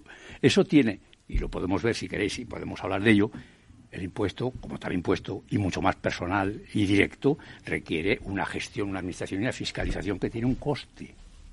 Luego produce unos rendimientos, vamos a suponer que podemos discutir porque son reiterativos, porque no tienen sentido ni justificación. Pero es que en el año 1973 se dicta un decreto 3.390 por el cual la declaración sobre la... Estoy en el 73, ¿eh? Sí, sí, sí, sí. El libro blanco es del 76-75. Bueno, un decreto por el cual se establece, la, años. Se, establece la obligación de acompañar a la declaración del impuesto sobre la renta de un, eh, una relación de los bienes eh, y derechos eh, que pudieran ocasionar o que pudieran generar renta para el sujeto pasivo, lo cual no hace falta mm, un impuesto nuevo, porque para esa función de control de los otros dos impuestos que he citado ya existía ese documento adicional que no tenía coste para nadie, ni para el contribuyente, ni, en su caso, el fisco cuando fiscalizara el impuesto sobre sucesiones o el impuesto eh, esto sobre la renta, nada más. esa es una de las cuestiones, de los puntos fuertes, la función de control del impuesto sobre el patrimonio, nada, inexistente se puede sustituir y de hecho estaba, yo no sé qué pasa con este decreto, claro. Bueno, era informativo, era una, era una voluntad informativa del patrimonio de las personas. Claro, y que servía precisamente para esa función proclamada de que con este impuesto se van a controlar. Yendo a la actualidad, ¿cómo, cómo eso? Pues, eh, ahí no hay conflicto. Uno informa de lo que tiene y ya ha pagado por ello, pues en Sí, pero es que esto no se ha cumplido. Es que ahora mismo existe el impuesto sobre la, claro. que es una fuente de conflictos de todo tipo. Pero sobre todo lo que a mí lo que me, interesa destacar es que no es un impuesto sobre el patrimonio, porque sería confiscatorio y la Bueno, es que es, es que es confiscatorio, ¿no? ¿Eh? Es que es confiscatorio. No, no, no. Bueno, tiene la vocación. Sí, es confiscatorio. Es leva de capitales. No, no, no. Leva de capitales. Lo otro va sobre las rentas, pero aquí va sobre el capital. Yo establecía la distinción. Es un impuesto en función del patrimonio, pero no sobre el patrimonio. Por eso digo, por eso digo, distingo entre lo que es el objeto imponible y lo que es la fuente del impuesto el objeto imponible es el patrimonio, pero no se paga con el patrimonio, que sería confiscatorio. No, claro, claro. Se paga con la renta. Pero bueno. Bueno, y entonces se dice... Pero en el impuesto del patrimonio sí se paga con el patrimonio. Sería confiscatorio. El artículo 31.1 de la No, pagas con dinero. Por lo menos cuando lo pagas con dinero, no con terrenos ni con castillos. Pero, hombre, entonces también es confiscatorio el impuesto sobre la renta y el IVA, y todo es confiscatorio. El impuesto no es confiscatorio. El impuesto sobre el patrimonio es con la MURF en 1977. Estuve yo en la Profesor, háblele al micrófono, por Estuve en la MURF. Medidas urgentes de reforma fiscal. Claro, el decreto de 14 de diciembre del Me aclaró esto, ¿sabéis que me aclaró el funcionamiento del patrimonio? Me lo aclaró Polanco. Jesús de Polanco. Dice, es que vosotros... Tenía mucho patrimonio, eso es verdad. Dice, vosotros sois muy graciosos. Eh, habláis de los impuestos, pero los que los pagamos somos nosotros, porque resulta que tenemos que pagar el impuesto de la renta y después con el patrimonio tenemos que pagar también, con la salvedad de que se puede llegar hasta el 70% de la renta generada, pero ni un céntimo. Don Ramón, el micrófono. ¿Eso se mantiene? Bueno, lo que se mantiene es que la suma de la cuota del impuesto sobre el patrimonio y el impuesto sobre la renta no puede rebasar el 60% del impuesto sobre la renta, de la base imponible del impuesto sobre la renta. Pero eso es precisamente con esta, por el propósito de establecer un límite. Es que yo creo que la cuestión hay que plantearla en la discusión desde el principio de la propia figura impositiva que es absolutamente innecesaria, que eh, mm, genera una serie de supuestos. Fíjate, tú sabes perfectamente que eres padre constituyente. El artículo 33 de la Constitución, como pasa con el impuesto sobre sucesiones, otro, que es que estamos viviendo de reliquias históricas, además. ¿eh? El impuesto sobre sucesiones... quiere recaudar, es un impuesto no, Bueno, bueno, pero oye, mira, yo en ese sentido, mira que me gusta... Yo no estoy a favor, ya se lo digo. No, es una leva de capitales. No, la leva del capital era establecida precisamente con el objeto de absorber y, y, confiscar capital. Esto no. Eso te dice que quiere grabar adicionalmente las rentas del trabajo, las rentas del capital. Espera, y además sobre la base de una afirmación completamente demagógica. La distinción, que se ha superado hace mucho tiempo, entre rentas ganadas y rentas no ganadas. Las rentas ganadas son las rentas del, del, trabajo y las no ganadas son las rentas del capital. Hoy, en una sociedad laboral como la nuestra, casi todas, el universo de los eh, bienes patrimoniales proceden de la abstención del consumo y del ahorro en generalidad de los casos. Es decir, uno se abstiene de consumo, ahorro y tiene bienes, y tiene bienes que luego puede transmitir mortis causa. ¿eh? Bueno, o sea, que eso es un argumento absolutamente, eh, eh, discutible, ¿no? hay muchas cosas, claro. En esto que decía de la demagogia, de las rentas ganadas y no ganadas. Pero vamos a ver, primero ya he dicho, que las de eh, las llamadas del capital proceden en última instancia en la mayoría de los mortales proceden del trabajo personal y muchas de herencia y, muchas también de herencia bueno pero fíjate tú es que el tema de la herencia que es que tú lo conoces mucho mejor que yo qué te voy a decir pues lo has vivido y has contribuido a la relación y aceptación del artículo 33 de la, de la Constitución. Oye, vamos a ver, yo he acumulado a base de la abstención de mi consumo unos bienes que quiero transmitir a mis hijos. Y el derecho de propiedad y de voluntad es ese. Yo he tributado por renta. Por, por todos los pues impuestos. A eso íbamos, que por lo tanto ya he tributado, simplemente es fruto de mi ahorro. Oye, pero fíjate, por ejemplo, los, esto, los bienes inmuebles. iba otra misiones patrimoniales de actos jurídicos documentados, según sea de primera adquisición o segunda, ¿no? Bueno, eh, esto, después, eh, claro, en, todo, en su caso de aplicación del impuesto sobre la renta de las personas físicas, fíjate la barbaridad que supone el impuesto sobre el patrimonio, que vas a tributar por los bienes identificables, como tales de tu titularidad, que eh, son objeto de registro. Van a tributar los inmuebles siempre porque son objeto del registro de la propiedad. Pero oye, si... Renta imputada en el IRPF. ya, ya, ya. Pero fíjate, no, pero voy a otra cosa. Voy a que si yo tengo, formando parte de mi patrimonio, cuadros de gran valor y conozco casos. No están registrados en el registro de la propiedad, ¿sabes? Joyas, etcétera, etcétera. Estoy estableciendo una discriminación, porque claro, los bienes registrables, como es la propiedad inmueble, esos los escapan. Y los otros escapan, ya lo creo, y a veces tienen tanto o más valor que los otros. ¿eh? o sea que hay distorsión. Y Pero es que esa, ese problema que usted señale, que es verdad absolutamente, pone el dedo en la llaga eso, las joyas, pues serán fruto de que un señor ha hecho negocios, ha tenido unas rentas por del capital a lo mejor, pero paga por ellas, paga por ellas sus impuestos y con lo que le sobra, pues le compra una esmeralda preciosa a su señora o a su amante. Bueno, y lo tiene en el bolsillo, igual que podría irse a un hotel de, ocho estrellas y gastarse tres mil euros la noche, pero en lugar de hacer eso y dilapidarlo, decide que se compra una esmeralda que vale tres millones de euros. ¿Y por qué tiene que seguir pagando por ese, por ese ahorro que ha hecho en, en, forma de, de, objeto? La esmeralda puede haberla obtenido también por herencia de su abuelita. También, no hace falta pensar en operaciones extrañas. No, no operaciones extrañas, se compran, las joyas se compran, a mí me parece No, pero yo creo que esos son apuntes, ellos son, aspectos, yo creo, de menor relevancia al lado de otros del impuesto. Por ejemplo, es un impuesto transferido a las comunidades autónomas. Por ejemplo, yo lo de la corresponsabilidad fiscal no lo he digerido todavía.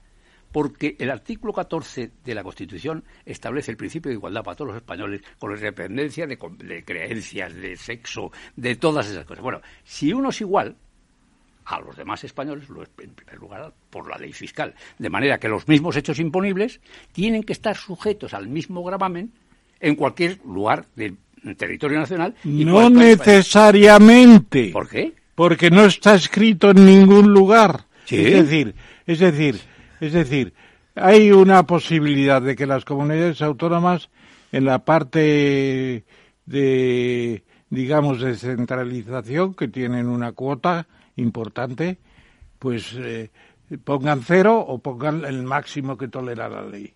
Bueno, pero eso es corresponsabilidad fiscal, porque está jugando no solamente una autoridad nacional, sino una autoridad local, autonómica, local autonómica, con, con, fuerza cada vez mayor. Que yo no acepto la primera, claro. Bueno, pues, ¿cómo le vas a llamar corresponsabilidad? ¿Coautoría? ¿Cooperación? Eh, pues tienes que llamarla de alguna forma y se llama eh, sencillamente eso mira responsabilidad y nada más. No no pero es que eso es una falacia además es un término que no, es, técnico. la corresponsabilidad fiscal procedió de los medios no de los expertos en hacienda ¿eh? eso te lo puedo garantizar. Y se discutió además. Vamos a ver el tema de las eh, el, planteamiento de las comunidades autónomas. Bueno efectivamente estas cuestiones ocasionan distorsiones interterritoriales en la localización de los recursos. claro. ¿Y quién te dice que no? No, no, pero, es que eso está mal. Eso, ¿Qué? Aparte, pues que sí, porque entonces va a la baja. Pues entonces eh, viene el conflicto. Entonces yo bajo, y si yo bajo, baja el otro. Y si no bajo, no Uno vive en la comunidad que quiere, y si no le gusta, se marcha a otra. Votar con los pies no, no hombre. Eso es una hipótesis. y eso, eso se hace también. Los empresarios de Bilbao se están matriculando en Madrid ahora. ¿Por qué? Pues porque está mejor Madrid. Don Lorenzo, don Lorenzo, ¿qué, ¿cómo lo veo Bueno, yo propondría que dejáramos este tema y fuéramos al problema de que hay una desigualdad enorme entre y hablan del dumping también. Es de lo que estábamos hablando no procede. No pregunta no, yo don, eh, Lorenzo. eh, a mí me ha gustado mucho la verdad la intervención de, don Leopoldo en, en, ese matiz técnico de que efectivamente eh, la diferencia entre lo que sería el objeto ¿no? y el hecho de que, de que no es eh, eh, confiscatorio desde el punto de vista que se que no se queda con el objeto. Pero en realidad, a ver, en un sentido más amplio, no, no, no técnico, digamos, eh, un, elemento que es grabado con un porcentaje, si ese elemento no es capaz de generar una renta, renta adecuada. generar una, una, una, riqueza que compense ese impuesto, pues llega un punto en el que el, el, el, el objeto imponible desaparece. Hay que vendérselo, ¿no? Hay que venderlo, claro, ¿no? Y por lo tanto, desde ese punto de vista, que no es técnico desde el punto de vista fiscal, pero sí que es eh, confiscatorio desde el punto de vista económico conceptual. ¿no? Es decir, al final o, tienes eh, o pones a trabajar el patrimonio y el patrimonio genera una renta por encima de lo que es grabado o al final el, patrimonio desaparece, ¿no? Eh, por lo tanto, yo creo que tiene esa, esa componente, ¿no? Yo comparto con, con el profesor que cada comunidad autónoma tiene la tiene que tener la, la posibilidad de gestionar impuestos y adecuarlos y además porque creo que la competencia fiscal entre comunidades entre territorios, eh, entre territorios puede ser un elemento muy dinamizador como de hecho lo está demostrando Madrid y empieza a demostrarlo también eh, Andalucía u otras comunidades autónomas. Es decir yo creo que, que son elementos. Y fíjate en, el punto este de que es un impuesto cedido a las comunidades autónomas sí me gustaría preguntar desde el punto de vista más técnico cuál es eh, la libertad que ante esta bueno, pues esta toma de posición por parte del Gobierno nacional eh, les pueda quedar a las comunidades autónomas de, de alguna forma de invocar esa, esa capacidad que puedan tener de, incorporar algún tipo de exención o, Sí, sí, bonificaciones, tipos en tarifa. De hecho, el, impuesto de sucesiones en Madrid, por ejemplo, está, está bonificado al 99,9% en el caso de, de, de, primer grado, ¿no? Sí, oye, pero permíteme, por favor, una, cosa, una cosa muy importante, es que se me iba, eh, que has dicho, eh, eh, es que se me ha ido la idea de que es que es definitiva, es concluyente con respecto a la existencia de este, así, su generalidad. Cuando yo escribí este artículo en, el diario ABC en 2007, no corrijo ni una coma, ¿eh? con lo que ha llovido desde entonces.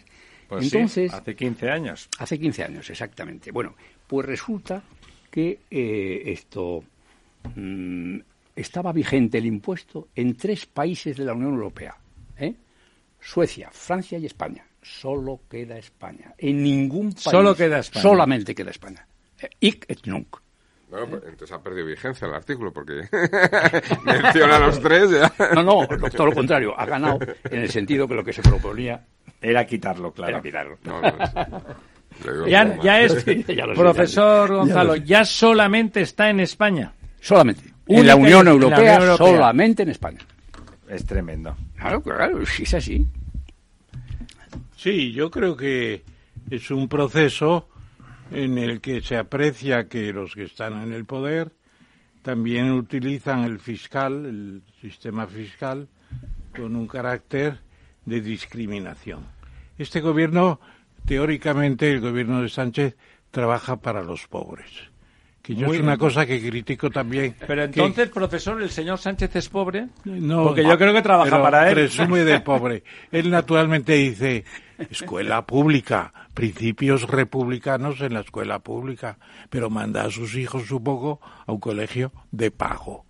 En Madrid, la mayor parte de la gente manda a los niños al colegio de pago. Y eso les molesta.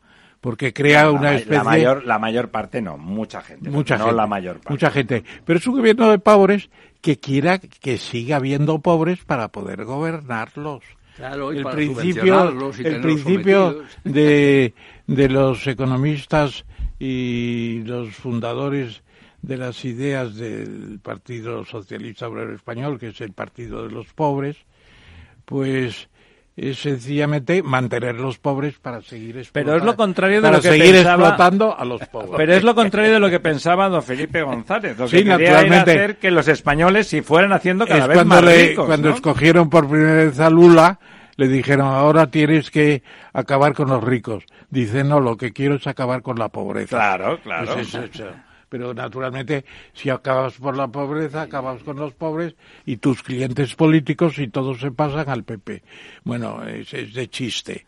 Eh, un, un una discusión dialéctica sobre esto es de, mamarrachos de mamarrachos diciéndolo pura y claramente.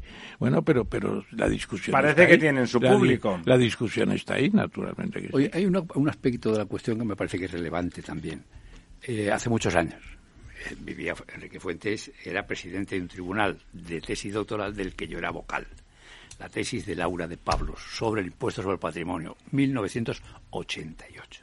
¿Eh? Bueno, pues resulta porque en el gobierno de Franco sí que había impuesto de patrimonio, ¿verdad? No, había. No, no, no. Había la contribución territorial rústica y urbana sobre los bienes inmuebles. la MURF, en donde estaba yo, la MURF, Medidas Urgentes de Reforma Fiscal, 1977. Sí, sí, sí, claro, claro. No, pero, pero, es que se me va una idea que yo no quería traer a cola. Bueno, eh, la doctoranda en este caso, por cierto, nos confrontamos en el tribunal, el querido maestro Enrique Fuentes y un servidor modestamente porque yo era partidario de, y a, Fuentes le encantaba el impuesto del patrimonio. Hombre, le gustaba más hombre, que al tonto batiza. Oye, perdona, como, como, pero fíjate, te, te, diré una cosa, no sé, lo digo en los medios y recaomnes, como suelen decir los juristas, ¿no? Pero yo intervine, como era vocal, y yo ataqué el impuesto, hice un repaso crítico del impuesto. Fuentes empezó su discurso como presidente del tribunal, que tú sabes muy bien que has presidido muchos, no hay, no hay réplica. Roma locuta esto y se acabó. Y empieza Fuentes diciendo, bueno, estando tan bien representada en este tribunal la derecha por el profesor Leopoldo Gonzalo, tengo que decir, me clasifico en la derecha, pero no tiene nada que ver con esto. Lo que quiero decir, que lo decía Laura de Pablos, si tú haces un repaso, es un impuesto directo y personal, de manera que, como tal, exige una fiscalización, unos gastos de gestión Tremendos. ¿Eh? Tremendos, ¿eh? como los tienen impuestos sobre la renta. No los indirectos, pues los indirectos, mira, pasa y paga. ¿no? Pero esto, pues, bueno, resulta que era más lo que se gastaba, aunque es muy difícil imputar todos los costes que tiene la gestión del impuesto, pero aproximadamente costaba más aplicarlo que lo que rendía fiscalmente como ingreso. Pero como han conseguido, han hecho tantos nuevos funcionarios, tendrán que darles trabajo, ¿no? Eh, oye, perdona, es que estamos hablando de un impuesto que en el año 1900 2007 eh, eh, proporcionaba el 0,3% de la recaudación total impositiva. Porque la señora Ayuso ha quitado los impuestos de locales de la Comunidad de Madrid, porque eran seis. Y lo que hacían era eh, Marear producir poquísimo.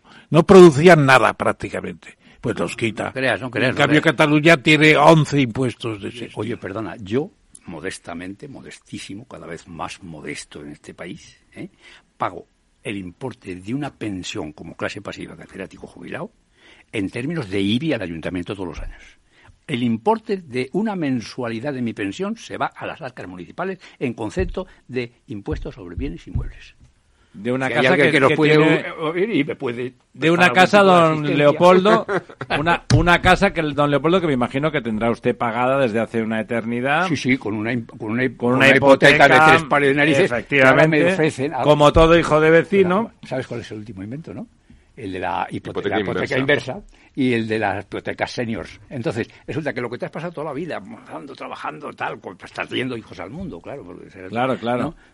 ¿Me permite que le haga una pregunta muy concreta? venga. ¿Qué ha pasado en el Partido Conservador del Reino Unido, ah, pues en donde lanzan el impuesto sobre el impuesto que sobre los ricos lo retiran y luego lo, lo tienen que lo tienen que retirar y ahora que van a poner a favorecer a los pobres? No se sabe. No, no, sabes? no, Van a, van a rebajar el impuesto en las bases más bajas, en las cuotas más bajas. Ramón, tú sabes que Robert Peel decía de los conservadores ingleses, dice, lo malo de los conservadores ingleses es que no saben lo que hay que conservar. Resulta que el terreno fiscal, pues fíjate tú. En fin, es un tema yo de verdad, es que me parece sangrante. O sea, el esfuerzo, la porque hay una presión fiscal indirecta como sabéis muy bien, que no consiste en lo que hay que pagar, sino consiste en las noches que no duermen. Yo me acuerdo cuando se puso, cuando se, impuso el impuesto sobre la renta de las personas físicas, este se llamaba impuesto general. Yo le hacía Fuentes todos los meses un informe de liquidación del presupuesto monetario y tal. Cuando aparece el impuesto que no se llama general, pero sí es general, ¿eh? porque desapareció el impuesto sobre la renta del capital, el rendimiento del trabajo personal, etcétera. Bueno, pues resulta que el primer ejercicio fiscal, yo eh, estaba en el Instituto de Fiscales, que estaba muy cerca de la delegación de Hacienda, donde estaba. El pobre ciudadano acobardado, con sus papeles en la calle, dando la vuelta al edificio para presentar el impuesto sobre, la declaración del impuesto sobre la renta todo hay que decirlo. Hay que decirlo en honor a, Cristóbal Montoro. Pues, el borrador famoso ¿eh? se empezó a aplicar entonces, que te dan para la conformidad la declaración tributaria. Te la, hacen. Mi hermano Julio, que vive en Estados Unidos, cuando venía por aquí decía, pero vosotros hacéis la declaración de renta, no, me la mandan hecha. Y si estoy de acuerdo y hay algún error lo corrijo, ¿no? La presión fiscal indirecta en España es brutal, brutal. Eh, no digamos en el impuesto sobre sucesiones. ¿Sabéis cuál? Es? Además, vivimos de reliquias. ¿Sabéis cuál es el origen del impuesto sobre sucesiones? La manda pía forzosa, que se establece en 1811 para financiar los gastos y las necesidades de las pobres viudas de guerra y algunos damnificados de la guerra de independencia. Y está, está en vigor hasta 1845, que es la reforma monsantilla, ¿no? Que, que todo desaparece. Pero todo ese tiempo, la manda pía forzosa. Y luego se queda como impuesto sucesorio. Pero bueno, yo cobro cuando percibo, cobro mientras tengo y cobro cuando transmito. O sea, pago todo el Digo, tiempo. cobro, pago, pago. O sea, cobra el Estado todo el tiempo. exacto, exacto. Don Lorenzo. A mí la verdad es que me gustaría preguntarle sobre otro, eh, no, es un impuesto, pero yo lo llamo un impuesto y además con un carácter confiscatorio tremendo, que es eh, el tope de gas que ha puesto este... Ah, este yo he pagado este 70 gobierno. euros el mes pasado de ese tope de gas. Sí, sí, Lo ponía, el, el tal, no sé qué, del tope, 70 euros.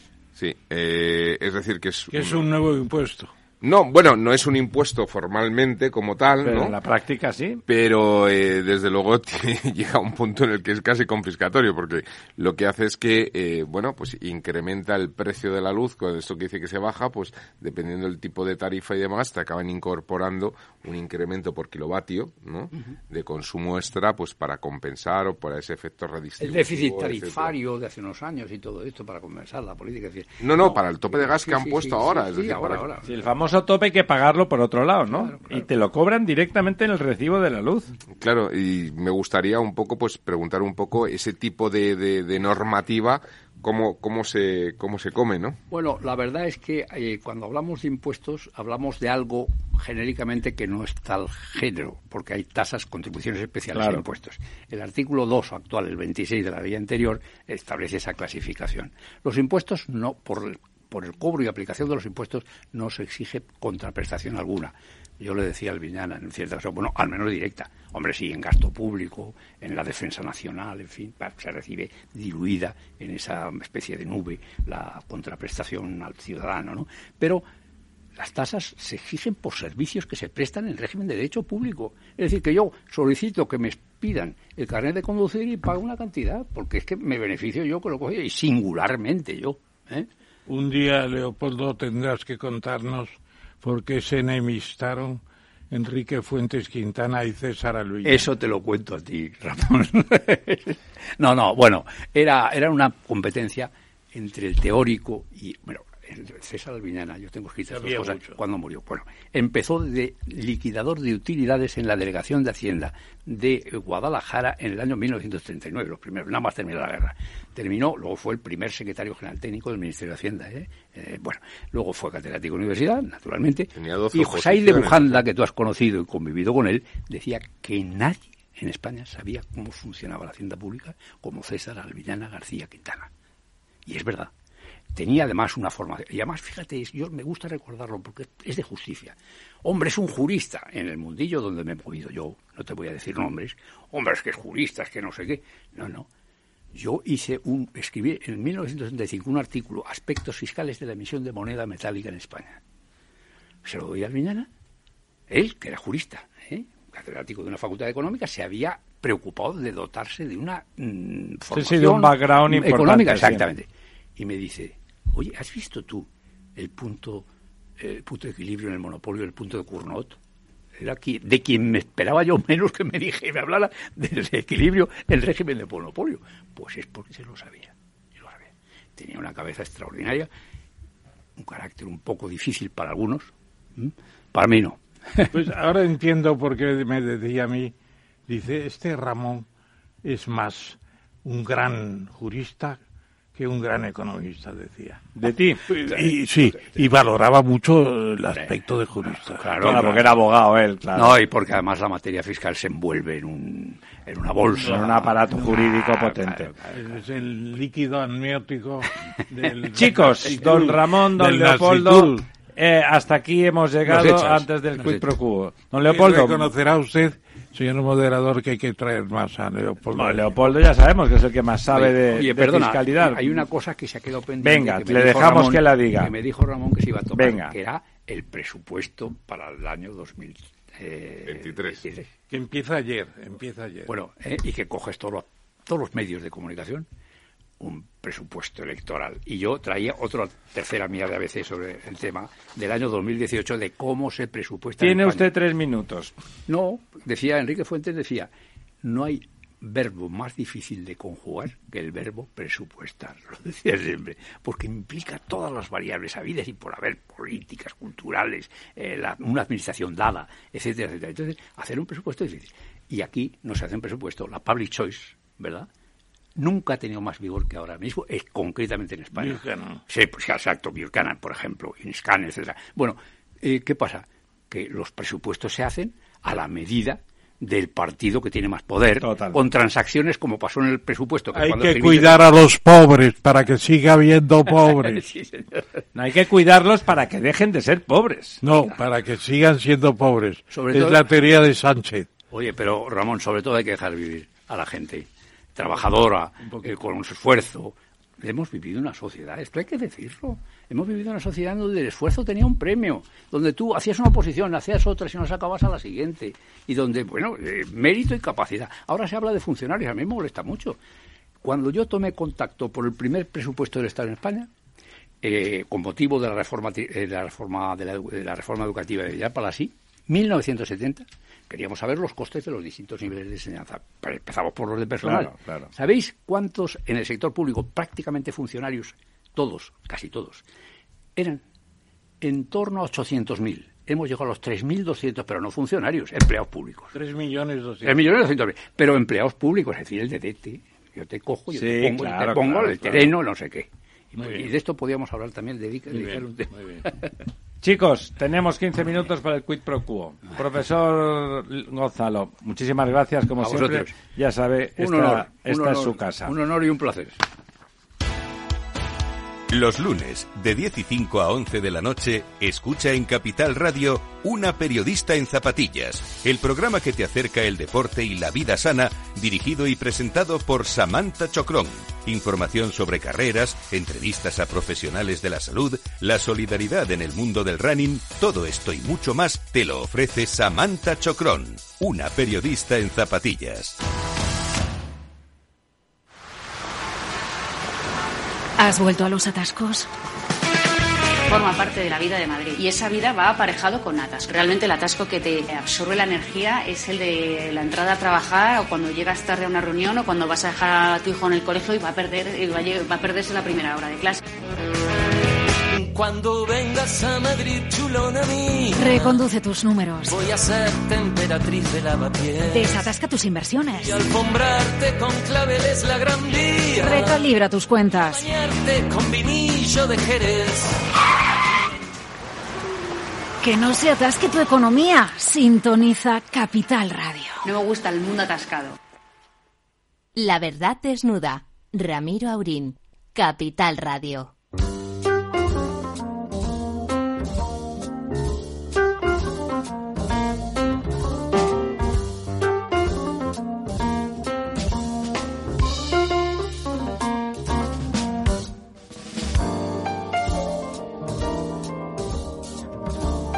Bueno, aquí estamos de vuelta, don Ramón, don Lorenzo, rápidamente. Tenemos 13 minutos, o sea, menos 1, 12, para nuestras cinco noticias.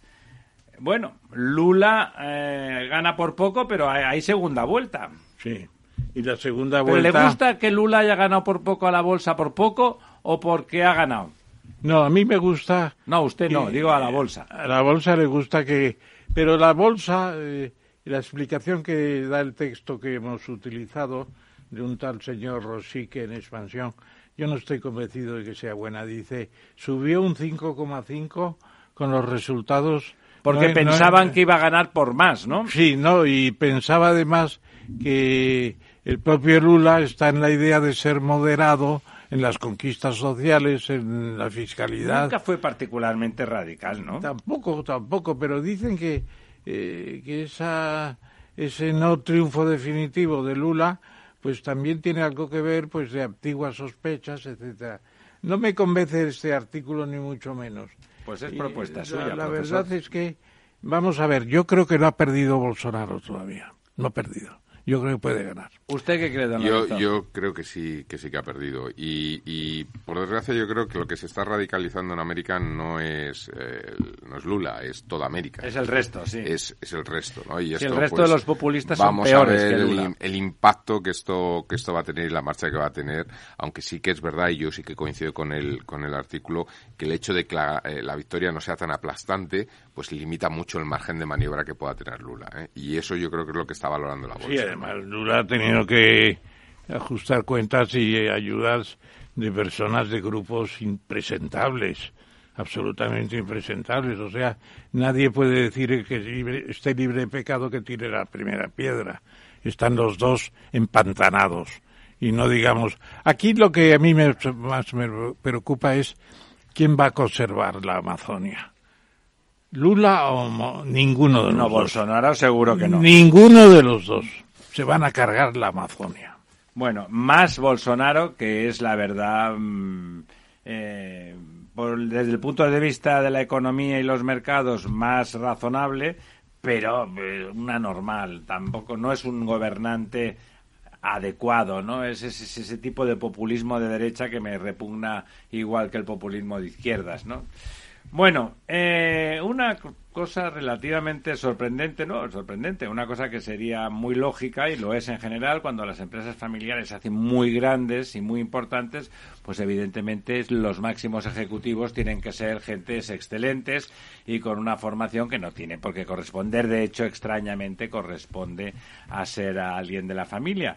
Eso es particularmente así en Cataluña, donde que las empresas familiares no estén en su primer ejecutivo en manos de uno de los hijos o de alguien de la familia muy cercano es inhabitual y Grifols que es un enorme, una enorme empresa, una empresa realmente muy importante, innovadora e innovadora, por primera vez, eh, por su primer ejecutivo será un tal Mayer, que no sé quién es, usted sabrá. Steven Mayer. Steven Mayer. ejecutivo para que Víctor pase de un paso al lado y vaya a ser... Y sí, no tiene nada que ver, como vemos... Exactamente. Como vemos por bueno, su nombre. lo que yo creo es que este artículo no está completo. Pero está bien, ¿no? Pero Digamos, usted es, sabe... es una modernización. ¿Sabe por qué cae, por qué cae eh, Víctor. Bueno, porque se Porque es nacionalista, porque es independentista. ¿Ah, es independentista? Absolutamente. Usted lo sabe. Hombre, eh, estaba preparando en Canadá, que tiene su segunda base después de Cataluña,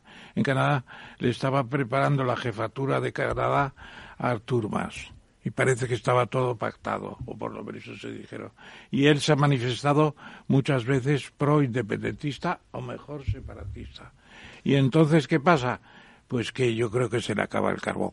Está en la línea con la decadencia del separatismo que decía. Bueno, está bien que se vaya porque es una gran empresa. Me parece que sí, me parece que sí. Este Meyer, que además ya no Mayer, ya no tiene el nombre catalán, pues es mucho menos peligroso que el otro. Yo creo que por ahí anda la cosa más que otra. Don Lorenzo. Bueno, en concreto nada que, que, comentar, salvo que hay otras empresas que están haciendo el proceso inverso, ¿no? Estoy pensando un poco en el caso de Zara, cómo se, se ha ido Pablo Isla y, llega la hija. Es, es verdad, tiene usted razón.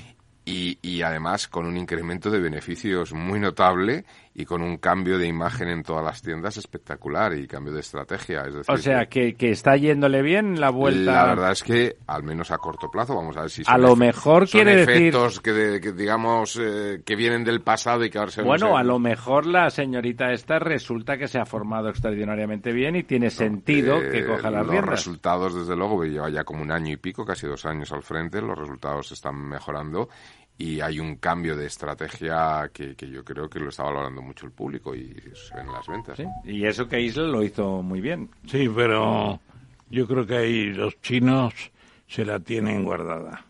Se la tienen guardada porque hay varias empresas chinas han, casi al nivel y en volumen quizá mayor que pueden dar un susto a, a los amigos de dice el señor dice el señor Krugman hombre que en principio está bien informado que a lo mejor se está pasando de frenada la Reserva Federal Yo creo que llamó Krugman al presidente de la Reserva Federal y se lo dijo el domingo pasado.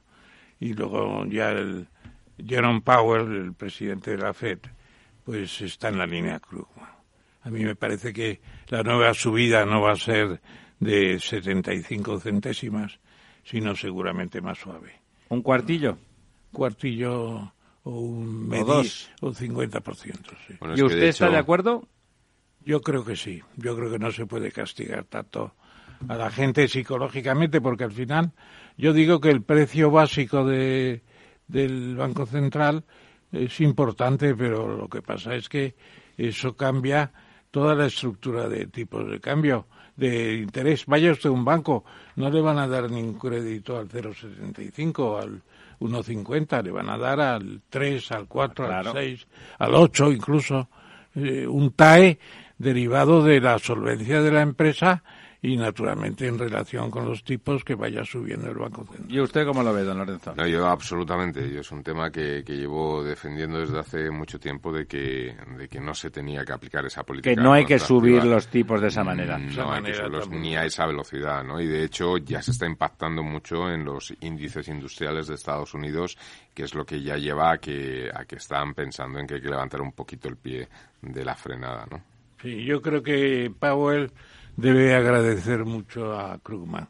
Seguramente han desayunado estos días. Bueno, y además él publicando, como publica, con el prestigio que tiene, le permite a lo mejor hacer cosas que desde, desde el secretario de Estado correspondiente mm, no le sugieren. Y el apoyo de Krugman puede significar que tiene argumentos, ¿no? El señor Powell. Sí, yo creo que sí.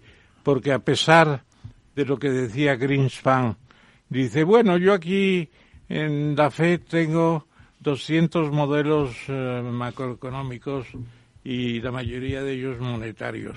Pero luego al final el que decide cuánto se sube, si un cuartillo o un decil, eh, soy yo, soy yo. Y es verdad. bueno, eh, aquí no levantamos cabeza, ¿no? O sea, no, seguimos por debajo del 2019. No, pero pues, fíjese que el cambio, yo creo que el, el INE ha mejorado la, la perspectiva del gobierno, ¿no? Por una vez que no... A mí el otro día me preguntaban, ¿cómo calificarías la situación actual en España? Le di un nombre muy científico, me parece, no sé si ustedes estarán de acuerdo. Dije, tristona. Tenemos una economía un poco tristona, sin grandes envites, sin grandes retos a los que responder, con una historia ahora fiscalista que lo está comiendo todo yo, yo, yo creo que no hay alegría en la Moncloa.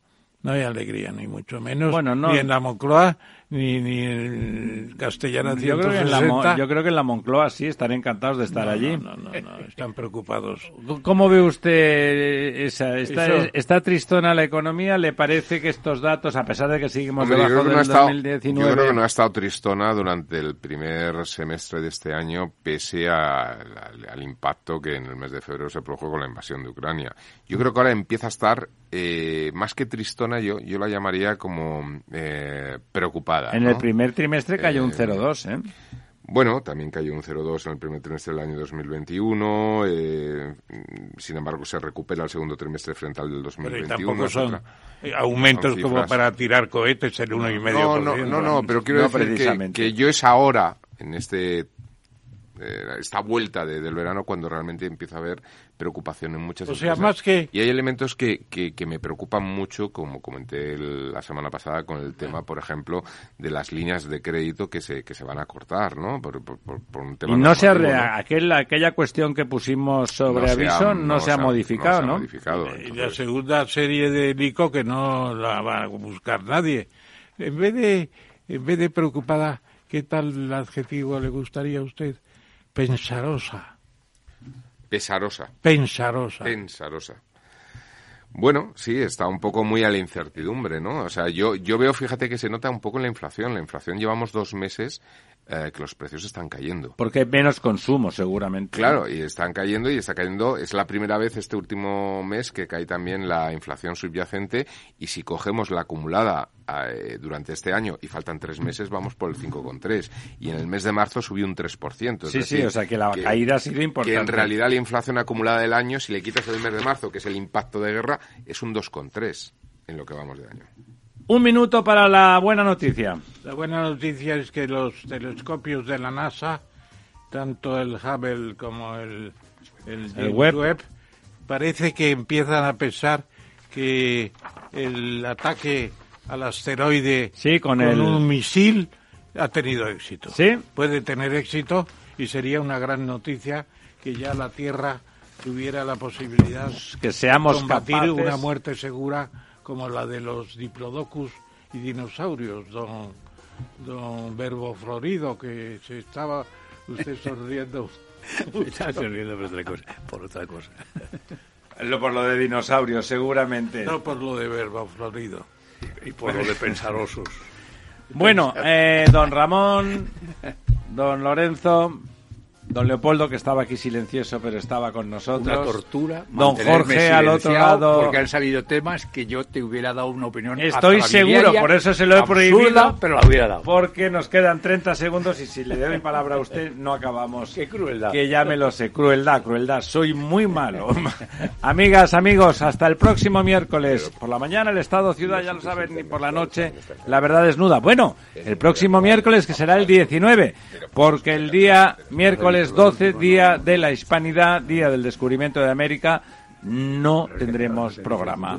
Pero en la radio, sí, en la radio seguirán y os contarán muchas cosas. Muy buenas noches y hasta el día miércoles 19.